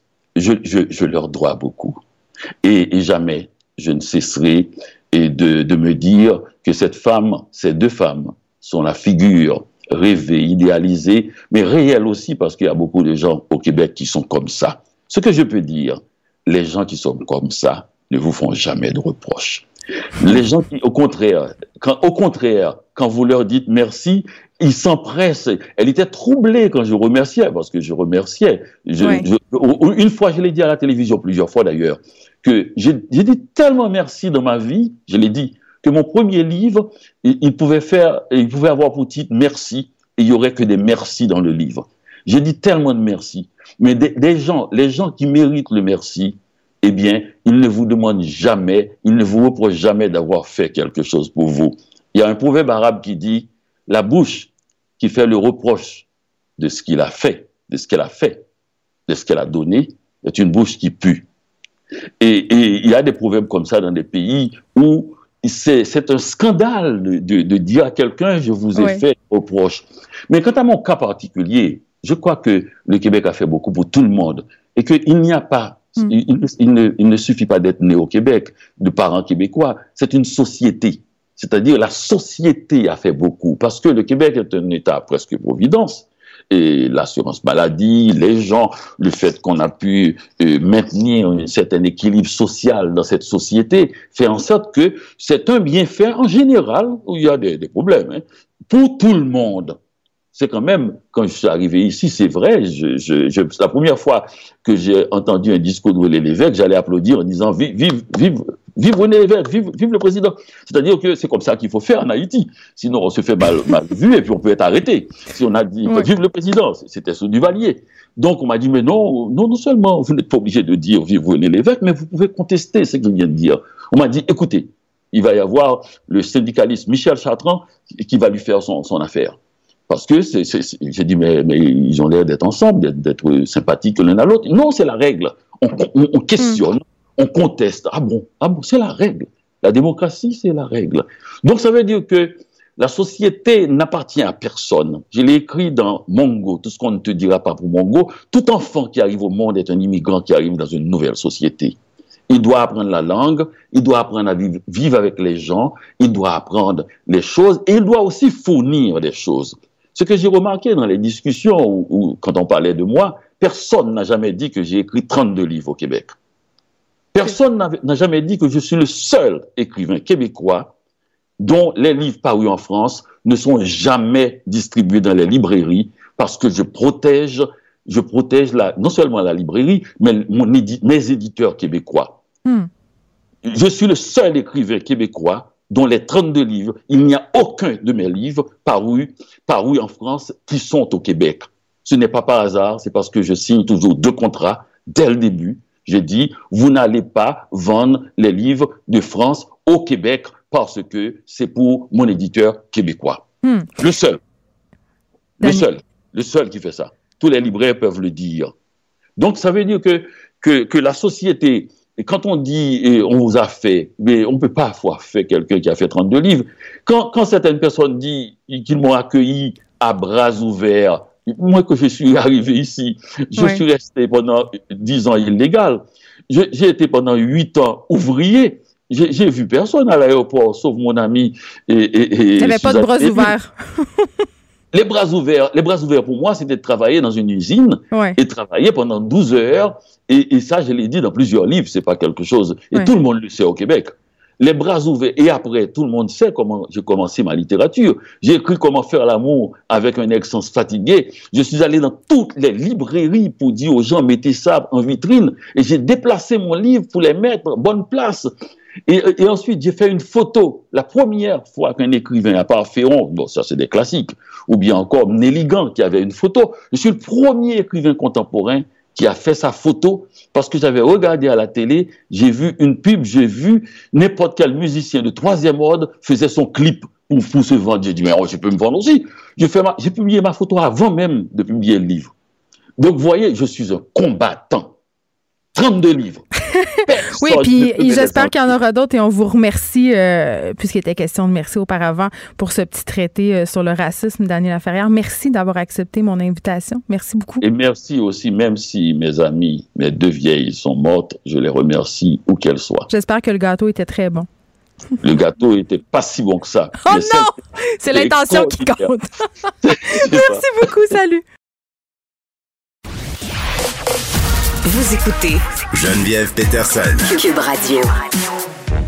Lundi, un sondage euh, léger publié dans le Journal de Montréal nous révélait les conspirations les plus populaires euh, chez les Québécois. Euh, la première, là, Alexandre Moranville-Ouellette nous en avait parlé, c'était euh, croire euh, en AERA, AERA. Voyons, je suis pas capable de le dire. Zone 51, je vais te le dire en français, parfait. On est avec Martin Geoffroy, qui est directeur euh, du Sévir, qui collabore à l'émission. Martin, salut. Salut, salut. Bon, euh, tour d'horizon sur nos croyances conspirationnistes, pas préférées, mais les plus populaires, disons. Ouais, les plus populaires, euh, écoute, euh, ils augmentent depuis le début de la pandémie. C'est ça qui m'a euh, Ouais. un peu décontenancé. Disons qu'il y a des croyances, là, comme tu parlais de la zone 51, Area 51, Merci. où on pense que les extraterrestres sont, sont étudiés par les Américains, ou par exemple où on pense, euh, 42 pensent que Kennedy a été assassiné par la CIA ou que Lady Di a été Non, mais moi, je le pense un peu, Martin. royale. Je pense un peu que. Non, mais je, oui. ben, je pense qu'il y a des conspirations, en tout cas des affaires pas nettes Mais- autour de la mort de Kennedy. Oui, Mais ceux-là, c'est pas grave, ces conspirations-là. Tu comprends-tu? Ils me dérangent pas, moi. C'est les gens, ils regardent beaucoup de cinéma. c'est de la coquetterie. bon, ça c'est ça, tu sais, c'est pas grave. Il y a des, conspirations, par exemple, qui augmentent, qui pour moi sont plus graves, comme la top, là, c'est les médias sont tous à la solde des gouvernements, 40% Geneviève. Hmm. Ça, là, ça veut dire que les conspirationnistes que je regarde, qui n'arrêtent pas de marteler que euh, c'est des médias subventionnés par le gouvernement et donc ils sont à la botte du gouvernement, que tout le monde est à la tout le monde qui reçoit une subvention du gouvernement finalement est à la botte du gouvernement. Mais ben ça, ça fait son petit bonhomme de chemin dans la population. Et ça, c'est vraiment inquiétant parce que ça veut dire que les gens sont plus capables de faire la différence entre un média crédible et un média qui n'est pas crédible euh, sous prétexte qu'il aurait été subventionné ou pas. Et euh, ce qu'on retrouve aussi dans ce sondage-là qui m'inquiète, c'est l'augmentation du discours que j'appellerais anti-scientifique. par exemple, 32% de la population pense que la COVID-19 a été inventée en laboratoire. Non, mais c'est sérieux, là. Puis là, la nouvelle affaire, c'est tu sais quoi? Euh, ben, c'est sûr que tu dois le savoir parce que tu es sur Twitter comme moi, là, des gens qui pensent que les vedettes sont payées pour aller se faire photographier en train de se faire vacciner. Eh ben, pour y, être allé, moi, euh, je peux te le dire qu'il n'y a personne qui m'a payé, mais bon. Mais t'es-tu une vedette? c'est ça la question. Poser la question, c'est peut-être y répondre un peu. C'est ça. Ça dépend des points de vue, mais. T'es notre vedette à nous. Mais c'est, ce qui m'inquiète, moi, c'est quand on pense que euh, Big Pharma nous cache les dangers du vaccin. 26% des gens. Puis on retrouve là-dedans 24% maintenant, on en a parlé souvent, ce Geneviève, des gens qui croient la cabale pédosatanique oh, de QAnon. C'est quand même extraordinaire. Puis je retrouve mes religieux là-dedans. Il y a 18% de la population qui pense que l'homme a été créé par Dieu il y a, il y a 10 000 ans. ça, ça j'ai, oui, moi aussi, j'ai dit yep, parce que je me dis, il me semblait qu'au Québec, on était rendu laïque. Pour, ça, c'est juste une illusion. Ben, je sais pas si c'est juste. Ouais, je pense que c'est juste une illusion. Puis on retrouve beaucoup euh, plus bas quand même, mais beaucoup de trucs d'antisémitisme et, ce que j'appellerais d'extrême droite, comme le, protocole des sages de Sion. Là, 13 mm. des gens croient à ça, que c'est les Juifs qui mènent le monde. La théorie du grand remplacement mm. euh, de, de, Renaud Camus. Euh, Trump s'est fait voler l'élection. Les changements climatiques sont faux. La ben Shoah, ça serait faux. Et ça, là, c'est en augmentation. Et, euh, dans les prochaines semaines, là, Geneviève, on va avoir euh, au SOFIR, on va publier une recherche qui va montrer que dans les dix dernières années au Québec, les événements, pas sur Twitter, les événements dans la réalité euh, reliés à l'extrême droite au Québec ont augmenté. Et donc, ce sondage-là vient confirmer ça. Et euh, bon, la bonne nouvelle à travers ça, c'est qu'on continue d'étudier ce phénomène-là qui est le complotisme au Québec. Il y a un sondage bientôt qui va être publié aussi par Léger et la chaire UNESCO Prévention de la radicalisation mm. sur les 14-17 ans. Euh, pourquoi les 14-17 ans? Parce qu'on remarque aussi dans le sondage léger que les gens qui croient le plus aux théories de la conspiration, c'est les 18-35 ans, donc c'est les jeunes. Et euh, la, bonne chose qu'il y a à faire avec ça, c'est que les jeunes, il y a encore la possibilité, contrairement aux plus vieux comme nous autres, de les éduquer. Et euh, on va annoncer, en tout cas dans le cas du SOFIR, on va continuer pour les deux prochaines années encore à étudier ce phénomène-là. on va avoir des annonces à faire. c'est la première à qui je le dis, évidemment. Des annonces à faire euh, au mois d'août là-dessus. Notre recherche va, on va publier notre recherche euh, au mois de juin, mais elle va se poursuivre pour deux ans encore parce que les différents paliers de gouvernement ont réalisé, je pense, pendant la pandémie, Geneviève, que ce phénomène-là est en augmentation et cause des dommages, peut-être pas à notre corps, mais à, nos cerveaux, en tout cas. Ben, à nos familles. Tu as vu, je chroniquais dans le Journal de Montréal ce matin en disant que la pandémie est en train de déchirer des familles, là, puis je recevais des courriels par rapport à ma chronique de personnes qui me disaient, écoutez, moi, ma fille de 12 ans se chicane avec ma tante de 60 sur Facebook. Oui, ben, je veux dire, ça m'est arrivé à moi-même, comme on en a déjà discuté. Euh, je veux dire, c'est arrivé dans toutes les familles. Euh, je veux dire, euh, c'est arrivé presque à tout le monde. Moi, je, je compte plus le nombre de personnes qui m'écrivent aussi justement pour me dire les mêmes choses. Qu'est-ce que je fais, monsieur? Vous êtes un expert. je parle plus à mon père, je parle plus à ma mère. C'est quand même extraordinaire. Mais il va falloir, même post-pandémie, étudier ce phénomène-là parce que quand la pandémie va être terminée, parce que moi, je suis comme je suis confiant que ça s'en vient quand même. Euh, euh, le dommage va être là, va, va être resté là. C'est-à-dire que la pandémie, l'angoisse de la pandémie va provoquer la prolifération des théories du complot. Mais ensuite, quand la pandémie va être terminée puis que le virus va être contrôlé, les théories du complot vont être encore là. C'est ça. puis il va, falloir. Euh, ouais, on a, on a de la job, Martin, devant nous là, pour détricoter tout ça. Martin Geoffroy, merci. Merci à toi. Bye bye. Geneviève Peterson. Une animatrice pas comme les autres. Cube Radio. Bon, je le disais en début euh, d'émission, on a moins de cas aujourd'hui. Là, je crois que c'est 1049, tout ça? Oui. Euh, Est-ce qu'on va être devant un déconfinement euh, cet été? On est avec Madeleine, puis l'autre côté. Madeleine, salut. Bon vendredi. Bon, tu as des bonnes nouvelles? La bonne nouvelle du vendredi? Oui, exact. J'étais tellement contente quand j'ai vu euh, cette nouvelle-là. Ça nous donne de l'espoir. Moi, je suis dans une passe optimiste euh, ces temps-ci, mais ça a comme rajouté une couche. Fait que je suis bien contente pour ceux et celles qui nous écoutent, qui sont, euh, qui trouvent les temps un peu plus difficiles. Ben peut-être que cette nouvelle-là va vous euh, redorer un peu la pilule. Peut-être que ça va être, euh, ça va être bien pour vous. Dans le fond, euh, c'est la santé publique fédérale qui annonçait ce matin qu'on pourrait avoir un bel été si on se fait vacciner. En gros, c'est ça qu'ils ont dit. C'est le passeport vers la liberté. Oui, il y a le, le premier ministre euh, Justin Trudeau et sa femme qui se faisaient vacciner euh, tantôt. Fait que euh, c'est ça. Donc, s'il y a 75% des adultes euh, canadiens qui sont vaccinés, ben on risque de pouvoir avoir un, bel été. Donc, 75% des adultes vaccinés et 20% qui auraient reçu une deuxième dose. Mais ça va nous permettre de lever des mesures restrictives. Peut-être pas toutes. Oui, c'est ça, parce que là, on parle de levée importante des mesures, là, définir levée importante. Là, c'est quoi ces mesures-là? Ben c'est ça, c'est ce que je lisais là, ce serait comme de, de rouvrir les milieux de travail, les commerces. Il parlait pas nécessairement du couvre-feu là. Moi, euh, c'est c'est la, la mesure que j'ai le plus hâte que- qu'il soit levé là, vraiment avec le beau temps. Je trouve ça. Ah, il y a même des médecins. Docteur Éric Sabat a fait une sortie là, sur sa page Facebook pour dire qu'il faudrait absolument redonner euh, la permission aux gens de circuler après 8 heures parce que ça avait aucun sens. Ben non, euh, non, mais surtout avec le beau temps, Geneviève, là, en hiver, on peut euh, Mm. s'acclimater. Là. Anyway, il fait froid, il fait noir dehors, on, on sort même pas après 8 heures, ben ben. Mais là, il fait tellement beau, euh, c'est le fun de pouvoir être dans le parc. On a le droit d'être dans le parc avec des gens Mais à deux mètres. c'est ce qu'il disait le docteur Sabat. Il disait rouvrez ça, euh, le couvre-feu, l'heure, le repousser là, parce que on s'est plaint qu'il y avait des gens, euh, beaucoup, beaucoup dans les parcs de Montréal. On craignait l'éclosion il y a deux semaines, puis c'est rien passé. On est resté en contrôle. Donc, la légitimité du couvre-feu, est où?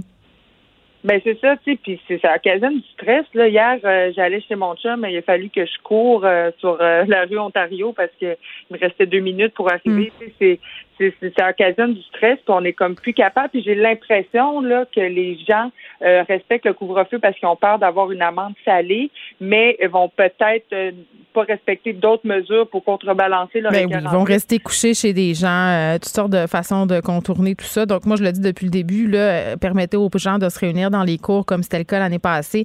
On n'est pas niaiseux, on est capable de se mettre un masque, puis de se laver les mains, puis de désinfecter si on rentre à l'intérieur. Puis c'est pas comme l'hiver, là, la tentation de rester en dedans parce qu'on a froid, sera pas là. Euh, là, euh, évidemment, tout ça, c'est conditionnel à la vaccination massive. Justin Trudeau et Sophie Grégoire Trudeau se sont fait vacciner ce matin. C'est au tour de la mairesse Plante qui a reçu sa première dose euh, du vaccin AstraZeneca. Puis tu voulais nous parler, parlant de la mairesse Plante, du campement sur Notre-Dame. L'année passée, on a vu des campeurs être délogés. J'ai vu qu'il y avait des tentes qui avaient recommencé à s'installer, Madeleine, près du campement, ben en fait sur Notre-Dame. Ouais, ben euh, je, moi je, je fais mon jogging là, Geneviève, puis j'en ai vu une, mais euh, il paraît qu'elle a été déplacée. Il y aura un nouveau campement dans Hochelaga Maisonneuve, euh, près de l'intersection de la rue Hochelaga et du boulevard L'Assomption, dans un quartier industriel près du stade olympique. Puis euh, là, il y a à peu près une dizaine de personnes. Il y a des tentes, il y a des roulottes. Euh, on les voyait faire euh, des, des feux là, puis euh, dans des chillaient ensemble en train de, de faire des feux. Mais euh, la mairesse Plante euh, a commenté ça, puis ben elle trouve ça vraiment pas sécuritaire. Hein? Puis c'est quand même pas sécuritaire parce qu'il y a beaucoup de risques de feu. Hein. C'était d'ailleurs pourquoi le, le campement sur Notre-Dame avait été démantelé en début décembre dernier. Et puis c'est pas des, des, des solutions durables, mais il y a un risque que toutes les gens qui étaient au campement Notre-Dame reviennent au nouveau campement dans Hochelaga Maisonneuve de cette année parce que euh, ben les, les centres qui ont été mis sur pied pour euh, pallier euh, au manque de, de place pour les personnes en situation d'itinérance pendant la COVID, ben risquent de fermer cet été, comme l'hôtel de la Place du Puy, Mm. euh, qui accueille des centaines de personnes. Fait que ces gens-là là, pourraient se retrouver dans ces campements-là. Ceci dit, ben moi je trouve quand même oui c'est dangereux, mais c'est dans le sens il y a un esprit de communauté. Ils font une cuisine tout le monde ensemble, ils sont euh, regroupés, ils ont ils ont comme un, un lieu à eux. Tu sais, j'aurais envie qu'on les laisse tranquilles, mais si c'est pas sécuritaire, va falloir faire de quoi évidemment. Là.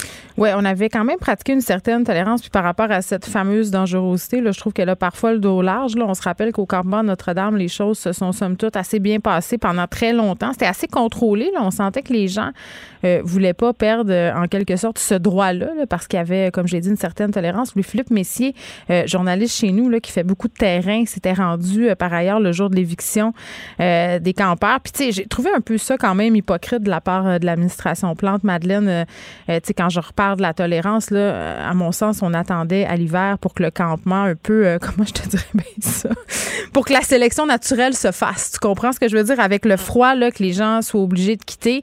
Euh, puis ça met en lumière, bien entendu, le problème de logement social à Montréal. Le Coder qui a commencé à s'attaquer à cette thématique-là, quand même taper sur le clou du logement social à Montréal, c'est vraiment un problème et ça sera, à mon sens, certainement un des sujets lors de la course à la mairie de la ville. Madeleine Plate-Côté, merci. Bonne cette semaine. Autres. Geneviève Peterson.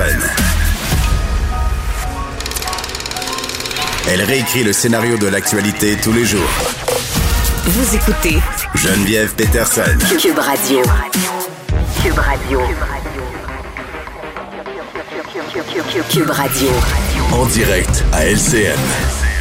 14h30, c'est le moment d'aller retrouver notre collègue dans nos studios de Cube Radio. Salut Geneviève. Salut Julie. Geneviève, derrière moi, il y a une page Twitter qui est ouverte avec le, mot-clic 24 avril 2021. Euh, ça faisait référence à cette journée nationale du viol. Euh, ça a été extrêmement populaire sur différentes plateformes, euh, TikTok notamment. Ça a fait frémir des milliers et des milliers de jeunes, on va se le dire. Ben oui, puis c'est, je trouve ça plate qu'on parle de ça un vendredi. Là, c'est pas tellement un sujet léger, mais euh, la fin de semaine, c'est un bon moment. Là, on est plus relax, on a plus de temps pour jaser avec nos enfants, nos ados. Fait que c'est vraiment dans cette optique-là là, que j'avais envie de, parler de ce sujet-là aujourd'hui, parce que moi, euh, hier, à l'heure du souper, euh, j'ai une discussion qui m'a un peu laissé circonspect là, avec ma fille de 14 ans, parce que j'ai pris une habitude depuis le début de la pandémie, Julie, puis je pense que c'est une habitude que je vais conserver, parce que nos enfants, ils passent beaucoup de temps hein, sur leurs euh, ordis, sur leur téléphone, sur leur tablette. Euh, puis c'est un petit peu euh, délicat de restreindre ça parce qu'en quelque, en quelque sorte, c'est un des seuls moyens qu'ils ont pour entrer en contact avec leurs amis. donc, moi, en tout cas, en ce moment, je suis un peu plus lousse là, sur les heures d'écran, mais j'ai remarqué qu'évidemment, ils consomment des contenus, des contenus d'information pas toujours de qualité et qu'à un moment donné, mm-hmm. ils pouvaient aller très loin dans leur tête par rapport au contenu qu'ils voyaient, puis que ça pouvait soit leur donner des fausses croyances sur la COVID, sur la vaccination, sur ce qui se passe à l'échelle planétaire. Donc, une ou deux fois par semaine, là, à l'heure du souper, je dis bon, mais qu'est-ce que vous avez vu? Euh, euh je leur pose des questions juste pour savoir un peu euh, qu'est-ce qu'ils ont compris. Puis vite, je me suis rendu compte que ça valait la peine de le faire parce qu'on pouvait ramener les affaires, dire non, cette affaire-là que tu as vue, c'est pas vrai, c'est une fake news. Donc hier. Mais ta fille pensait vraiment qu'il y avait une journée nationale du viol. Et je dis ta fille, mais comme des milliers d'autres jeunes aussi. Là. Ben, écoute, assez pour que des écoles dans la région de Montréal envoient des lettres. Là, nous ici, il y a des gens à la station dont l'école de leurs enfants leur a fait parvenir une lettre pour les mettre en garde. Non, ma fille me dit Maman, il y, a un, truc qui circule beaucoup sur TikTok. Euh, on parle d'une journée internationale du viol, International Rape Day. Ça aurait lieu le 24 avril, donc demain. Elle dit On dirait que je sais que c'est pas vrai mais ça me fait peur quand même. C'est ce qu'elle me dit. Elle, semblait me dire euh, qu'il y avait des jeunes à son école qui croyaient ça, qui croyaient que ça avait à avoir lieu, euh, des filles qui paniquaient, donc qui se sentaient un peu euh, intimidées par tout ça. comme si ça laissait la porte entrouverte que le viol serait permis cette journée-là. Là. Ben oui, c'est ce que c'est ce que sous-tend la rumeur. C'est une légende urbaine. Là. Je veux qu'on le dise, c'est une fake news. Oui, oui. les TikTok a fait une sortie, par ailleurs, envoyé un communiqué pour dire que la vidéo qui serait à l'origine de tout ça, euh, ils ne l'auraient jamais trouvé sur leur plateforme. Donc, elle n'existerait même pas. Mais le mot-clic existe. Il y a des gens qui partagent des contenus en rapport avec cette journée-là. Euh, il y a même des gars qui ont embarqué dans l'affaire en disant, nous, on va aller vous défendre, les filles et tout ça. Donc, c'est allé très, très loin. Et c'est ça qui est inquiétant. Euh, c'est la façon dont, mm-hmm. en ce moment, ça fait boule de neige sur les médias sociaux et la vraie peur. Puis, je trouve que c'est vraiment, là, si vous avez des enfants ce soir ou demain soir, là, peut-être leur poser la question. Moi, c'est de ça dont j'avais envie de parler, pas euh, faire boule de neige avec cette histoire-là puis lui donner du crédit, mais de parler de la peur que ça peut faire ressentir à des ados. Tu sais, tu ouais, et c'est c'est surtout, j'allais dire, Geneviève, que ça donne l'impression que le viol, ça se passe dans une ruelle, il fait noir, c'est un inconnu, euh, il te prend par en arrière, il te viole, alors que tout le monde sait que les viols, souvent, sont commis par des gens qu'on connaît. Ben oui, puis oui, ça, ça, ça, ça, met en lumière ce gros préjugé-là, mais, mais je trouve que au-delà de ça, ce qui, est le, ce qui est plus grave et, et ce qui est le plus terrible, c'est que je parlais avec une experte tantôt, euh, euh, bon, euh, dans ces affaires-là, puis elle me disait, ce que ça nous dit encore, il faut se demander d'où est-ce qu'elle vient la menace, qui est menacé. C'est encore les femmes, c'est encore les femmes qui ont peur de sortir mhm. dehors. Euh, donc, je comprends qu'il y ait des jeunes filles qui puissent se sentir intimidées euh, par ces contenus-là. Puis moi, ce que j'ai dit à, ma fille, j'ai dit, si tu vois passer ces, contenus, ces contenus-là, il faut que tu les signales. Les plateformes ont une responsabilité. Il faut que tu les signales. C'est inacceptable. puis pour revenir à la conversation là, que j'ai envie qu'on ait avec nos ados, c'est vraiment de leur dire ce soir ou demain, as-tu vu passer ça?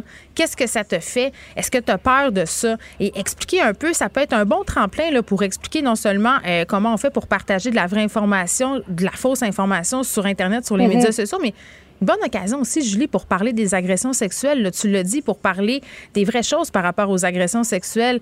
Euh, parce que, euh, encore, avec ces initiatives-là, on met ça un peu sur le dos des jeunes filles. Si tu sors, tu vas te faire attaquer. C'est pas de la faute de la jeune fille, ça sort. Donc, tu sais, c'est toute cette discussion-là. Je trouvais que c'était une bonne occasion euh, de parler un peu de tout ça pas très vendredi comme sujet, mais, mais c'est en train vraiment de faire boule de neige. Je trouvais ça important qu'on en parle parce que je sais qu'il y a beaucoup de parents qui nous écoutent. Absolument. Merci beaucoup, Geneviève. Bon après-midi à toi. Bon vendredi soir. Merci.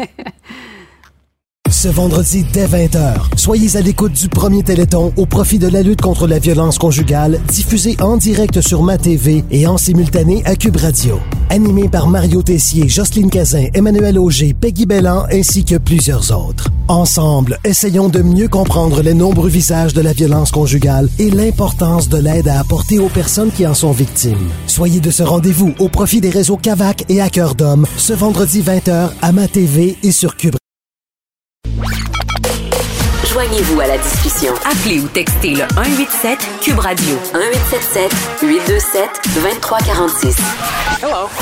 Ça fait qu'on cherche Danny Saint-Pierre. C'est Vincent Destoureau qui est là. Salut.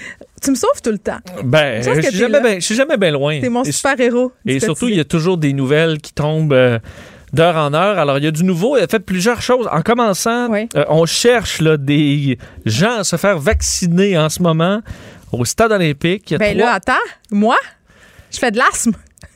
ben, c'est ça. Écoute, je sais pas quoi te recommander parce que l'asthme, c'est là-dedans.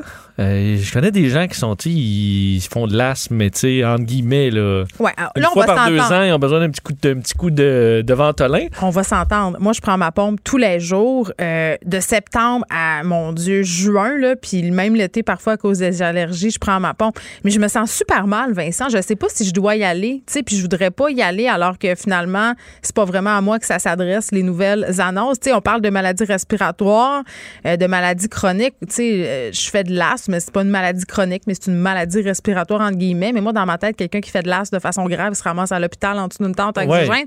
Il y a personne qui, me, peut me répondre. C'est juste que pour t'avoir vu euh, avec tes, pompes et tout ça, je pense que t'as peut-être un niveau d'asthme. T'as un niveau d'asthme au moins où je te ferais pas des gros yeux si tu y vas. Je te rappelle au début de la pandémie quand je toussais, puis personne ici savait trop que j'étais asthmatique, tout le monde me regardait de façon suspicieuse. J'étais comme non, non, c'est mon asthme, la gang. C'est ça. Donc, euh, j'écoute, je sais pas euh, quoi, te répondre là-dessus. Je pense que le cas pour bien des. Comme l'obésité, là. ah, mais attends, l'amour. Euh, c'est 35. L'IMC, 35. Si tu as le droit d'aller te faire vacciner, c'est ça. Mais, mais il ne pèse pas à l'arrivée. Si t'es à 34, ouais, mais mettons que toi puis moi, on y va ça marchera pas. Non, c'est ça. Je, vais falloir sortir mes pompes. Mais c'est ça, les cherchent des gens vaccinés au stade olympique. Oui, 300 doses disponibles en ce moment au stade olympique euh, en 100 rendez-vous. Alors, euh, on vous invite à y aller. Euh, et l'autre nouvelle quand même importante, d'ailleurs, les, moins de 45 ans, garochez-vous pas là, parce que là, je recevais plein de messages, parce que la nouvelle quand même d'importance, c'est que le Comité consultatif national d'immunisation au Canada, donc qui émet des recommandations sur les vaccins, vient d'annoncer qu'il euh, recommande maintenant le vaccin AstraZeneca aux 30 ans et plus. On sait que c'était euh, c'était 55, c'est descendu. Euh, donc là, eux recommandent maintenant 30 ans et plus, c'est correct. Ça ne veut pas dire que ça change au Québec. Donc, pour l'instant, c'est toujours 45 ans et plus au Québec. C'est un comité qui donne des recommandations. Je vais te faire entendre d'ailleurs Caroline Quash sur un peu la, la, logique derrière tout ça et cette annonce. Suite à cette réévaluation et en fonction des données probantes actuelles, le CCNI recommande que le vaccin d'AstraZeneca soit offert aux personnes de 30 ans et plus sans contre-indication si la personne ne veut pas attendre de recevoir un vaccin à ARN messager et si les bénéfices l'emportent sur les risques. Le CCNI a, tenu compte du calendrier prévu d'approvisionnement en vaccins à ARN messager contre la COVID-19 dans ses calculs, car le Canada a accès à des vaccins autres que celui d'AstraZeneca et que la disponibilité... Elle parle au rythme de mon Google Home. là, Hey, faut on dire, dirait hein, vraiment c'est- un robot. Oui, hein? Ça me calme. Oui. Je suis vraiment calme. Oui, c'est apaisant. Ah oui. Euh, donc, ce qu'on dit, c'est que on est les 30 ans et plus, vous pouvez avoir l'AstraZeneca euh, si vous jugez que vous ne voulez pas attendre un vaccin, euh, donc euh, ARN messager, là, les vaccins comme Moderna ou Pfizer. On dirait que je trouve pas ça tentant. Tu veux dire de- Ben, on n'arrête pas d'abaisser l'âge sans arrêt très rapidement. Puis, puis Ouais, là, je suis pas en train mais- de dire que j'ai peur du vaccin AstraZeneca, mais, mais quand même, on a beaucoup d'informations qui nous arrivent c'est le même comité qui disait les 65 ans et plus, pas d'AstraZeneca. C'est ça. Là, après ça, ça a été les moins de 65. Là, ça a été les moins de Bon, on- Je mais- comprends le monde d'être un peu réticent. Pour Ben, vrai. ils sont pas réticents. Faut pas Écoute, les, les- là, les ils sont au 200 000 rendez-vous. doses de, de l'AstraZeneca euh, s'envolent. Euh, ce que je veux vous dire, c'est juste que c'est une recommandation. Le gouvernement du Québec n'a pas changé ses règles. C'est toujours 45 ans pour l'AstraZeneca. Moi, j'ai pas vu rien de ça qui a changé pour l'instant. Oui, puis quand je dis réticence, Vincent, là, je veux dire, euh, pas réticence à aller se faire vacciner, mais d'avoir un peu dans sa tête de se dire, OK, mais là, euh, j'aimerais peut-être mieux avoir un autre vaccin, je vais le prendre, mais tu Oui. sais, tu comprends, Ah oui, d'avoir un petit passé, là. C'est sûr, mais on avait ça aussi. J'ai l'impression que ça, on l'a un peu moins. Moi, je trouve cette semaine, avec les 45 ans, ça a redonné un beau boost à l'AstraZeneca Les gens qui sont avait en confiance. Ben, les gens ont hâte de- de- de- d'en sortir. Ça, c'est une bonne nouvelle. D'ailleurs, au niveau fédéral, là, juste te dire, euh, l'Agence de santé publique, parce que ça, d'ailleurs, c'est pas la santé publique. hein. Le CCNI Hmm. peut émettre des recommandations différentes de la santé publique. Ça a d'ailleurs été le cas sur les vaccins dans les derniers mois. Donc, on verra si la santé publique embarque là-dedans. Euh, et euh, le docteur Thierry Zatam, aujourd'hui, qui était quand même, euh, peut-être parce que c'est le printemps, mais ils étaient positifs aujourd'hui à la santé publique en disant si au Canada, là, 75% des Canadiens reçoivent une dose et 20% des Canadiens reçoivent leurs deux doses, on pourrait retirer de façon graduelle les mesures pour l'été. Évidemment, 75, c'est quand même beaucoup de gens vaccinés. Mais attends, leur retirer les mesures comme dans. Comme dans un retirer les mesures? Ben, de façon graduelle, mais de Ah! retrouver tranquillement une vie normale parce que leur autre modélisation, qui est beaucoup plus inquiétante, Ouais. on dit si seulement 55% de la population est vaccinée euh, et qu'on lève les restrictions, on, ça repart là, et on se retrouve avec le système de santé saturé. Donc leur chiffre magique, c'est 75. Euh, la bonne nouvelle, c'est que les populations, hier, Christian Dubé le donnait, toutes les populations en haut de 60 ans, on a le 75 Ah, c'est donc ça capoté, qui ont soit leur vaccin ou qui ont leur rendez-vous pour l'avoir, Ouais. c'est très bon. Donc, si les jeunes répondent au- autant à l'appel que les plus vieux, ben, on n'aura pas de problème à atteindre ce chiffre-là. Sais-tu à quoi je pense pendant que tu me parles? Je me dis, OK, je vais-tu aller après l'émission me faire vacciner au stade à cause de mon asthme? Puis là, je me dis, oh mon Dieu, Vincent, aujourd'hui, je porte un One Piece, une combinaison. Je peux pas faire un Patrice Roy. Je peux pas Ah, là, tu ça peux- et aller me faire vacciner en chess. euh, Ben, je vais me retrouver en chess. ouais. Est-ce que ça vaut cher? Tu peux le découper? Non, mais je l'aime. Je, je, pa- je peux passer chez nous me changer. Ça serait le bon. Si je décide Mais là, je t'annonce, les 300, euh, ça va partir vite. Là. Mais c'est à côté. Moi, le stade, c'est à distance de marche de ma maison. Oui, mais là, présentement, tu es revire au centre-ville. Ben écoute, Et là, on a fait l'appel. Tu savais pas? On a fait l'appel. L'hélicoptère TVA va m'amener. Tu peux aller voir, mais. euh, J'allais faire un petit tour, voir comment ça se passe. Oui, au pire, tu découpes, tu te couds une belle patch là, demain Oh, avec Dieu, une patch avec un style. tu sais que j'ai cou- j'ai coulé mon cours d'économie familiale en secondaire Qu'est-ce que 2. tu avais à faire un portefeuille? Non, c'était l'étui. Il fallait faire une étude. On s'entend-tu que c'est pas compliqué de faire une étude? J'ai eu 22 C'est-à-dire l'étendue de mes battu talents. en économie familiale. Tu m'as battu dans bien des affaires, dont en économie Moi aussi, dans familiale. les croque-monsieur, là, je faisais quelque chose Je suis de une très pire. mauvaise femme au foyer. Je suis une très mauvaise femme au foyer. Dans la couture, c'est épouvantable. Mes enfants, euh, couper des cheveux, coudre des boutons. J'ai d'autres talents que ceux-là. Est-ce que que? Pierre-Yves fait des bons bas de pantalon pour sauver euh, quelques dollars? Mais non, il va porter ça Non. chez le couturier. Il faut Ok, pas écouter ce qu'il dit. OK, OK. Et euh, te dire aussi, on, on dit si les Canadiens respectent là, les mesures, Ouais. réduisent leurs contacts, si on réduit de 20 à 30 le nombre de contacts qu'on a présentement, Ouais. on va réduire de façon très importante le nombre de, euh, de, ben, de nouvelles infections. Et si on réduit de 40% ben, c'est encore euh, plus. Ouais. Là, moi, je voyais tantôt euh, notre ami Justin qui a eu euh, sa vaccination ainsi que Sophie Grégoire Trudeau. Elle n'a pas chanté de chanson se faisant euh, vacciner. Non. Mais on a vu le, le tatou de Justin puis tout. Là. Moi, j'étais bien Ben énervée. oui, un tatou, un de- tatouage, un tatou natif d'appropriation culturelle, toi, chose. Ben, je- Là, il y a eu le scandale. vois, moi, j'ai pas vu la mais j'ai vu le. J'ai un petit coup, peu côté, de- côté douchebag. Est-ce que ça Ah, se t'as dit ça? ça? Non, mais Ben, je l'ai pas un oiseau. vraiment. c'est- C'était un oiseau euh, fait un peu. euh, ben, c'était du ça s'appelle du native art. Là. Ce sont des dessins inspirés euh, euh, des cultures Donc, il est beau, autochtones. là, le, le- le tatouage. Ben, je le trouve, je trouve qu'il est beau, mais, mais est-ce que c'est de bonne loi de porter ce type de tatouage-là quand on est un homme blanc? Moi, moi, je, moi, je dis pas que je trouve que ça n'a pas rapport, mais ça, m'étonne que personne n'en ait parlé encore. Ça m'étonne. Ouais, mais c'est peut-être parce que je suis enfermée ici, puis que peut-être quand je vais sortir, je vais voir, mais, mais j'ai Je vais trouvé essayer ça. de porter attention. J'ai juste vu qu'il y avait un gros tatouage sur le côté du bras. Et euh, Mais moi, je trouvais que ça avait un look un peu d'un. D'un motocycliste, là. Mais tu sais, ça va fit pas la motocycliste à quatre roues, là, celle, celle qu'on s'achète quand on est en crise de la cinquantaine. Une spi- un spider? Oui. J'ai mon permis de spider. C'est un T-Rex ou un spider? Ah, C'est un spider T-Rex, c'est euh, c'est deux roues en avant Ah et une oui. grosse roue à l'arrière. C'est plus en voiture. ton permis de Oui, c'est parce que à, Qué- à Québec, il y avait une grande randonnée de spider avec la station de radio où je travaillais. Et j'ai passé mon permis juste pour faire la randonnée. J'ai eu beaucoup de plaisir. Mais euh, je comprends que la moto, ça doit être plus le fun. Mais j'ai vraiment eu du fun en spider. Là. Vraiment, c'est. On dirait que je veux pas y croire. C'était euh, c'était du gros plaisir. Mais t'es quand même un propriétaire de ponton. Donc, Mais il y a juste- comme, il y a comme Non, un lien. Parenthèse, j'arrive là au cours. Oui. Et, euh, et là, tout le monde, eux, ont déjà fait. Tout le monde a déjà fait du 4 roues, euh, motocross, affaire de. Tout le monde dit oui, oui, oui. Moi, euh, ben, pas en tout. Et là, il faut, chan- il faut changer les, les vitesses. Tout le monde dit OK, vous êtes tous corrects avec ça, les vitesses des clutches, clutches et clutches. Moi, j'ai les yeux grands, euh, grands ronds. Oui, parfait, tout est beau. Écoute, ça a été. euh, J'étais pas, pas le king de la place.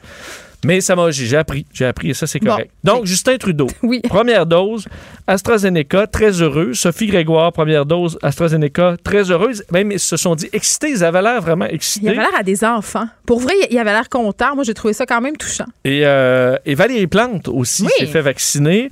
D'ailleurs, elle portait son chandail de Josie la riveteuse. En fait, c'est la traduction. Là. Donc, c'est la, vous savez, c'est la, la, la femme là, qui, euh, qui dit We can do it avec Oui, le avec bras, son bras, qui, un qui- chan- qui flex. Un là. truc féministe. Faire sortir le biceps, c'était à l'époque, euh, en fait, pour montrer la, la, euh, le- le- L'effort de guerre des l'effort femmes. de guerre des femmes, exactement. Donc, elle dit J'ai mis mon chandail de Josie la riveteuse pour recevoir la première dose du vaccin parce que je considère que l'opération est un effort de guerre. Alors, elle a reçu aussi à 46 ans l'AstraZeneca, elle qui est maintenant. Euh, donc éligible. On sait que Denis Coderre, son futur adversaire, s'était fait vacciner lui-même euh, assez rapidement avec euh, AstraZeneca, mais il faisait partie de, des plus vieux. Bon, merci beaucoup, Vincent. On t'écoute tantôt avec Mario? Pour elle, une question sans réponse n'est pas une réponse. Geneviève Peterson. Cube Radio. Le, le commentaire de Olivier Primo, un entrepreneur pas comme les autres. Bon, Olivier, est-ce que toi aussi, t'es payé par le gouvernement pour faire la promotion de la vaccination? J'ai essayé d'avoir une guest list pour passer avant tout le monde, ça n'a pas fonctionné. Comme un Claude Dubois? Malheureusement. Exactement, oui. Hey, mais c'est tu quoi? Moi, je niaisais avec ça. L'autre fois, je parlais avec mon chum, puis je me disais, euh, euh, le gouvernement, s'il était plus edgy et créatif, là, il ferait une campagne de pub de vaccination avec Claude Dubois. Ça serait du génie. Ouais, je trouve que ça serait du raison. génie. Ça serait quoi? vraiment très bon. Mais je pense qu'il devrait faire une campagne de vaccination au complet parce que en ce moment, il y a encore des gens qui sont réticents. Je comprends, puis on s'en était parlé, euh, ça fait une, une couple de mois en Ouais. plus. Mais là, on, on est là, là, à la porte. Là. Tu vas aller te faire vacciner? Je veux dire, c'est, moi, je vais y aller. Puis j'ai hâte. Puis euh, mon père s'est fait vacciner, tout va bien. Ma mère aussi, ma grand-mère. Hmm. Euh, puis on, on retrouve un, un semblant de, de, de, comment je pourrais dire ça, de confort. Mais de normalité. Mais c'est fou ce que tu dis. euh, Puis c'est un peu, euh, c'est un peu surréaliste parce que on commence à voir dans notre entourage des gens qui sont vaccinés. Tu sais, ce qui était vraiment Mhm. pas le cas il y a à peine un mois là. Euh, là, moi, mes parents se sont fait vacciner. Euh, des gens proches de moi se sont fait vacciner. Des animateurs ici, plus vieux que moi, qui ont été vaccinés. Mais moi, j'ai 38, tu sais, fait que euh, je suis pas encore vaccinée, sauf que là, je me tente à savoir, euh, parce que je fais de l'asthme quand même pas mal. Euh, hier, avec les annonces qu'on a eues, là, euh, ou avant-hier, je suis rendue perdue dans mes jours, on est rendu vendredi. Les gens qui ont des maladies respiratoires comme l'as peuvent techniquement y aller, mais on dirait que je me sens mal d'y aller, pas parce que j'ai peur, mais je veux pas prendre la place à quelqu'un d'autre. Puis Vincent me disait au stade, là, ils font un appel, euh, il y a 300 doses qui attendent d'aller vous faire vacciner. Puis moi, c'est à côté de chez nous. Je me disais, je prends une chance, puis je vais après l'émission. En même temps, je porte Ben- un One Piece. Je sais pas trop.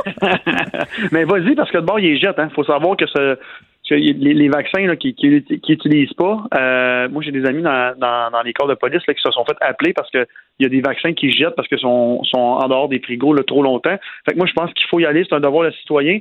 Puis, Je pensais qu'on les renvoyait, moi, dans, aux régions Non, euh, qui en avaient non, besoin. Parce que, bon, en Non. tout cas, quand j'ai parlé euh, à l'homme qui est en charge de la campagne de vaccination, ce qu'il me disait, c'est qu'il n'y avait pas vraiment de doses de perdu, qu'il y en avait eu très peu. Parce que ça a beaucoup fait le tour des médias, là, euh, parce qu'évidemment, c'est scandaleux là, quand on pense qu'on a tellement attendu ces vaccins-là puis qu'on les sacre au vidange. Mais ce qu'il me disait, le monsieur Paré, je crois, euh, c'est qu'on avait vraiment pas jeté beaucoup de doses. Puis très vite, là, justement, comme tu le dis, on a appelé les pompiers, les policiers, toutes sortes d'autres travailleurs pour se faire vacciner. Puis il y a même des infirmières qui sortaient dans la rue pour appeler des gens. Mais en fait, en fait, c'est pas, euh, très peu. Euh, 100, c'est déjà trop de jeter, là. Je sais, moi, qui me disent très peu ou beaucoup, euh, en fait, on ne devrait pas en jeter un. Oui, mais Bon, en jeter il y a eu 5000 le- ou en jeter 20, on s'entend que ça, le scandale n'est pas équivalent. là. C'est sûr, mais en ce moment, les, les, les, on le voit dans d'autres pays qui n'ont pas de vaccin et tout, là, c'est vraiment une catastrophe. là. Euh, fait moi, je pense qu'on on- on devrait se compter chanceux. Euh, puis en ce moment, là, toutes les partis de l'opposition, au pouvoir, tout ça, devraient pousser tous dans le même sens, là, puis arrêter de gratter. Là. Mm. Ils gratteront après que la crise euh, soit passée. Là. Ouais. Puis euh, moi, je pense que le message devrait être très clair. Tout le monde va se faire vacciner. Moi, j'ai 35 ans, toi, t'as 38, fait qu'on est dans la prochaine, Batch. entre parenthèses, Ouais, batch. ouais.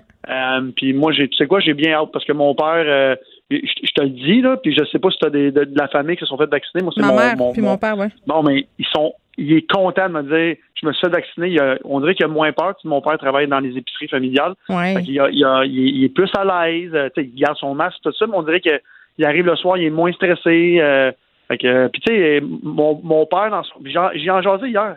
Dans ton cœur et dans ta tête, t'es jeune, mais tu vas avoir 60 ans dans un mois. Il dit, je le sais. Puis il dit, là, je me suis fait vacciner. On dirait que j'ai bien dormi. Fait que, tu sais, c'est. Non, mais c'est vrai. Moi, je pense que quand je vais recevoir le vaccin, je vais avoir une petite émotion. Je vais être Ah tout émotionnée parce que. Puis c'est super. euh, je pensais pas que ça allait me faire ça, de voir des photos ou de voir des personnalités à la télé euh, comme Justin Trudeau euh, puis Sophie Grégoire Trudeau tantôt se faire vacciner. Euh, même si parfois euh, je suis pas d'accord avec M. Trudeau puis ses positions, j'ai trouvé ça beau de les voir se faire vacciner. Ça fait un petit quelque chose. Je sais pas. Il y a quelque chose un peu de d'émouvant. Tu dis c'est le début du reste de la vie. là. C'est-à-dire qu'à un moment donné, à un moment donné, à un moment donné, on va euh, revenir dans une certaine normalité, mais j'ai encore de la misère à me, à me dire ça. On dirait que c'est pas vrai. Tantôt, on a eu des annonces là, comme quoi que si on atteignait l'im- l'immunité collective euh, euh, d'ici cet été, on allait pouvoir, euh, entre guillemets, laisser tomber les mesures sanitaires graduellement. Puis j'entends ça, puis on dirait que je suis comme, yeah, right, yeah, right. J'y crois pas. Ouais, mais là, on, on les, on le voit aux États-Unis, ça l'arrive. En ce moment, c'est parce que vu que le, nous, la majorité n'est pas vaccinée encore, on est tellement outrés. Mais moi, je parle à des amis en, en Floride, tout le monde est vacciné Mais ou l'immunité. ouais. Fait que, je veux dire, euh, puis les, les taux de, de, de, d'hospitalisation, tout ça, ont pas chuté, là. Hmm. Drastiquement, ont chuté, là. Fait que moi, je pense qu'ils l'ont, ils ont, on a eu une run, run très, très, très tough. Mais en ce moment, euh, je- moi, je suis vraiment content. Puis justement, là, j'ai, j'ai retweeté tantôt là, que j'allais aller me faire vacciner. Puis je vais être le premier quand ils vont dire, pas parce que j'ai peur puis je vais aller me faire vacciner. J'ai une communauté, je me sens responsable. Ah, mais Olivier- montrer à tout le monde que je vais me faire vacciner. Même si tu avais peur de la COVID, est-ce que ça serait si grave que ça de le dire? Ah, non, non, non.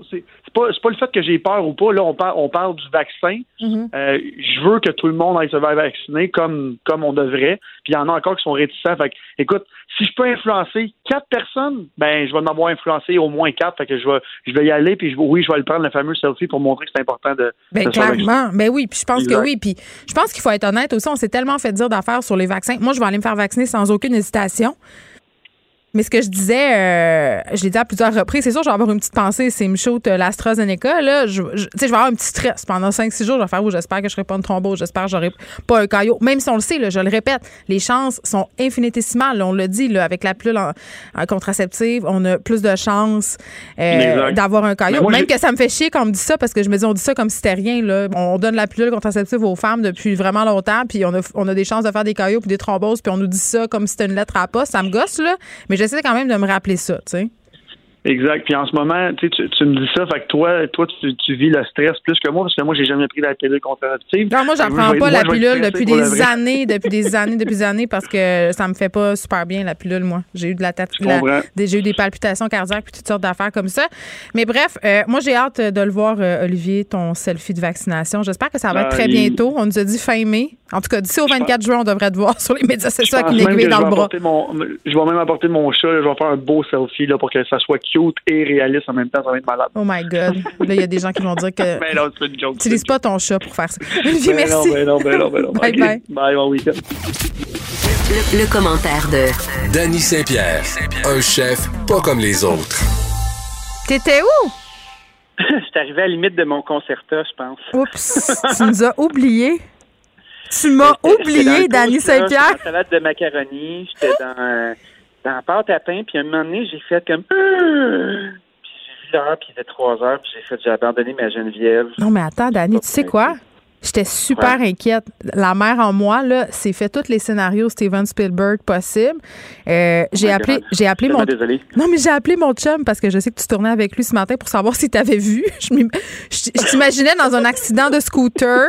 Euh, ma mère m'a texté pour me dire Dani est où? Y es-tu correct? Il y a des auditeurs qui s'inquiétaient. Oh. Donc, tu, tu vois, ça, ça, nous- ça resservi euh, à te faire dire qu'on t'aime. On, on- on s'inquiétait. Ah, ben, Mais que tout va bien. Je vous aime, je l'accueille. Sais-tu que j'ai eu tellement froid ce matin, je suis parti comme un avec mon scooter de la Eh maison. là là.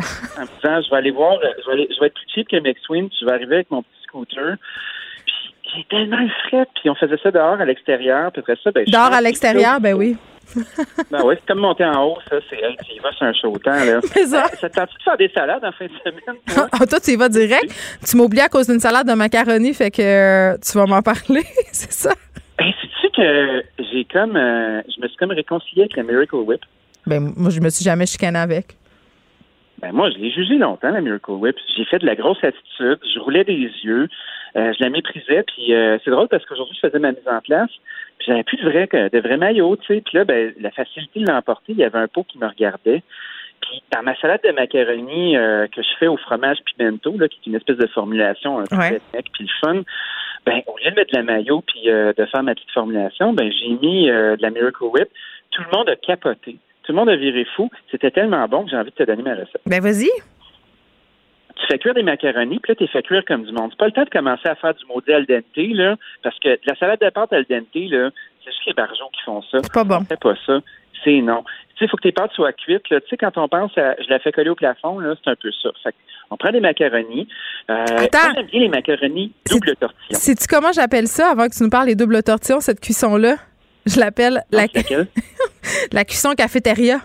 Tu sais, cafétéria d'école secondaire, quand ils gardaient les, les pâtes dans l'eau, là, c'est c'est la cuisson Ben que oui. ça te prend pour faire ta salade de macaroni.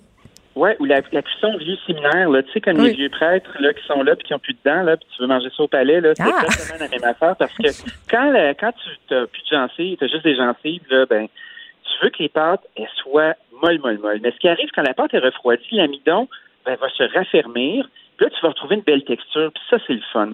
Un autre secret pour réaliser cette, cette recette-là, faut pas avoir peur d'ajouter une petite cuillerée ou deux d'eau. Parce que ça a l'air un peu fou, mais les pâtes, elles vont boire. Fait que si tu les mets avec un petit peu d'eau dès le départ, ben, elles vont boire de l'eau puis elles vont garder leur belle vinaigrette à l'extérieur. Donc, pour une demi-boîte de pâte, ce qui va te faire à peu près 250 grammes, cuite comme il faut, on va mettre une demi-tasse de Miracle Whip. Après ça, vous allez prendre un pot de poivrons rouges grillés qu'on achète du commerce. Là. Tu sais, les petits pots que vous voyez dans l'allée des frais, là, euh, qui sont déjà grillés, pas de. Là. Mais C'est tellement facile à faire. Dani, des poivrons grillés. On peut-tu l'expliquer comment qu'on fait? On sac ça dans le four à broye. On a- quand la peau est noire, tu sacs ça d'un plat tupperware, tu fermes, puis t'attends un peu, puis la peau se décolle tout seul. C'est facile. Oui, on peut faire ça, mais quand on veut euh, travailler la facilité du week-end, Oui. dire farniente, la vida loca. on Non, mais attends, toi, tu dis fariente. Moi, je sors mon accent du lac, puis je dis c'est facile. c'est vraiment facile. Tu prends deux beaux poivrons rouges. Si vous avez votre poivron rouge, là, puis vous avez euh, euh, dans votre maison un chalumeau de soudure, là, ça, c'est vraiment le fun. Mettez à un endroit où vous n'allez pas brûler votre table. Fait que c'est pas le temps de prendre votre belle table en bois, mettre une plaque à biscuits, puis penser que ça brûlera pas parce que ça arrivera pas. Vous êtes mieux d'aller dehors, puis vous mettre, admettons, euh, sur une dalle de patio. Mhm. Là, vous prenez votre chalumeau, là, puis vous torchez votre poivron, là, puis là, la peau va tout être noire. On met ça dans un sac de papier ou un Tupperware, comme tu disais. On épluche la peau. On va défaire euh, le beau poivron, enlever les petits pépins à l'intérieur, puis les grosses veines blanches. Puis après ça, une fois que c'est fait, là, boum, c'est réglé. Ensuite, on va prendre ce poivron-là, on va le tailler correctement en petits dés, puis on va ajouter du paprika fumé. J'ai une relation amour-haine avec le paprika fumé, Dani. On dirait que j'aime pas ça. Pourquoi t'aimes pas ça? C'est parce que c'est amer? Non, je sais pas. Je, je trouve pas que c'est bon. Je sais pas. Je- on peut-tu prendre du paprika normal pour que je l'aime? Ben, du paprika normal, ça goûte le cul. Moi, j'ai ça. Moi, du paprika normal, là, je comprends pas pourquoi on met ça dans une recette. Hein, pour vrai? Ben là, mais moi, en même temps, je vais te dire, je vais être super sincère avec toi. là, si je peux éviter complètement le paprika, je suis une femme heureuse. Genre, moi, moi, dans ma salade de, de macaroni, je, je mets des cornichons dans ma vinaigrette. J'aime vraiment ça. Ben, je te comprends. C'est vraiment comprends, très bon. délicieux. Ben, euh, t'es-tu cornichon, toi, ou t'es relish préparé? Ben, je suis cornichon, mais si c'est la mère de Pierre-Yves qui a préparé la relish, je suis relish. J'adore ça. t'aimes-tu ma réponse politique? C'est une très bonne réponse. Mais moi, je trouve que c'est deux attitudes. Parce que quand tu prends le cornichon, exemple, moi, j'aime bien le beau gros cornichon euh, kosher, là, tu sais, celui qui a le temps de fermenter, puis qui est un peu aigre. là. Tu vois, Moïse en fait du très, très bon. Ben, ça, c'est une patente. Mais après ça, la relish verte, un peu white trash. Très sucré. Je dirais que j'adore ça. Dans de la sauce tartare, là, c'est bien, bien dur à battre. Non, mais les condiments, Dani, les condiments partout, là, on va arrêter de se faire à croire que des bonnes sauces à fondue, c'est pas de la mayonnaise avec quelque chose d'autre. Là. Moi, c'est quand je vois les gens faire des concoctions, puis des décoctions, puis des affaires. Non, non, là, ça sera jamais aussi bon que de la mayonnaise avec de la, de la mayonnaise avec du sambal au lait, puis un peu de sel, puis du jus de citron. Ben, La mayonnaise, pour moi, c'est un groupe alimentaire au même titre que le beurre. tu sais. Oui. La mayonnaise, là, il y en a partout. La mayonnaise, on dirait que c'est un lubrifiant social aussi. Tu sais, Ouais. pâte de pâte, c'est sèche en maudit, tu mets une pochetée de, de mayonnaise ou de Miracle Whip là-dedans. Dans un sandwich aux tomates, lâchez-moi avec votre mayonnaise maison, là. Sandwich tomate Ah, bacon. Lâche-moi, là. On n'est pas Ricardo ici, là. Tu me feras pas un œuf avec l'huile de canola puis de la patente, puis tu me montes tout ça, là. Non, non, non. Ça me prend de la Miracle Whip, sinon ça goûte pas le sandwich aux tomates. Ça vient de finir. On Mais règle les affaires. Je vais te faire une confidence, là. Moi, j'ai pas fait de vraie mayonnaise depuis 1974. Mais t'es né en quelle année? Je suis en 77. J'en ai déjà fait, j'en ai déjà fait à l'école. Mais ça m'a tout le temps fait chier. Puis, tu sais, moi, j'ai grandi en mangeant de la, de la mayonnaise du commerce. Tu sais, Ouais. la, la blanche bien correcte là, que tu manges à la pochetée, là, comme on dit tout à l'heure.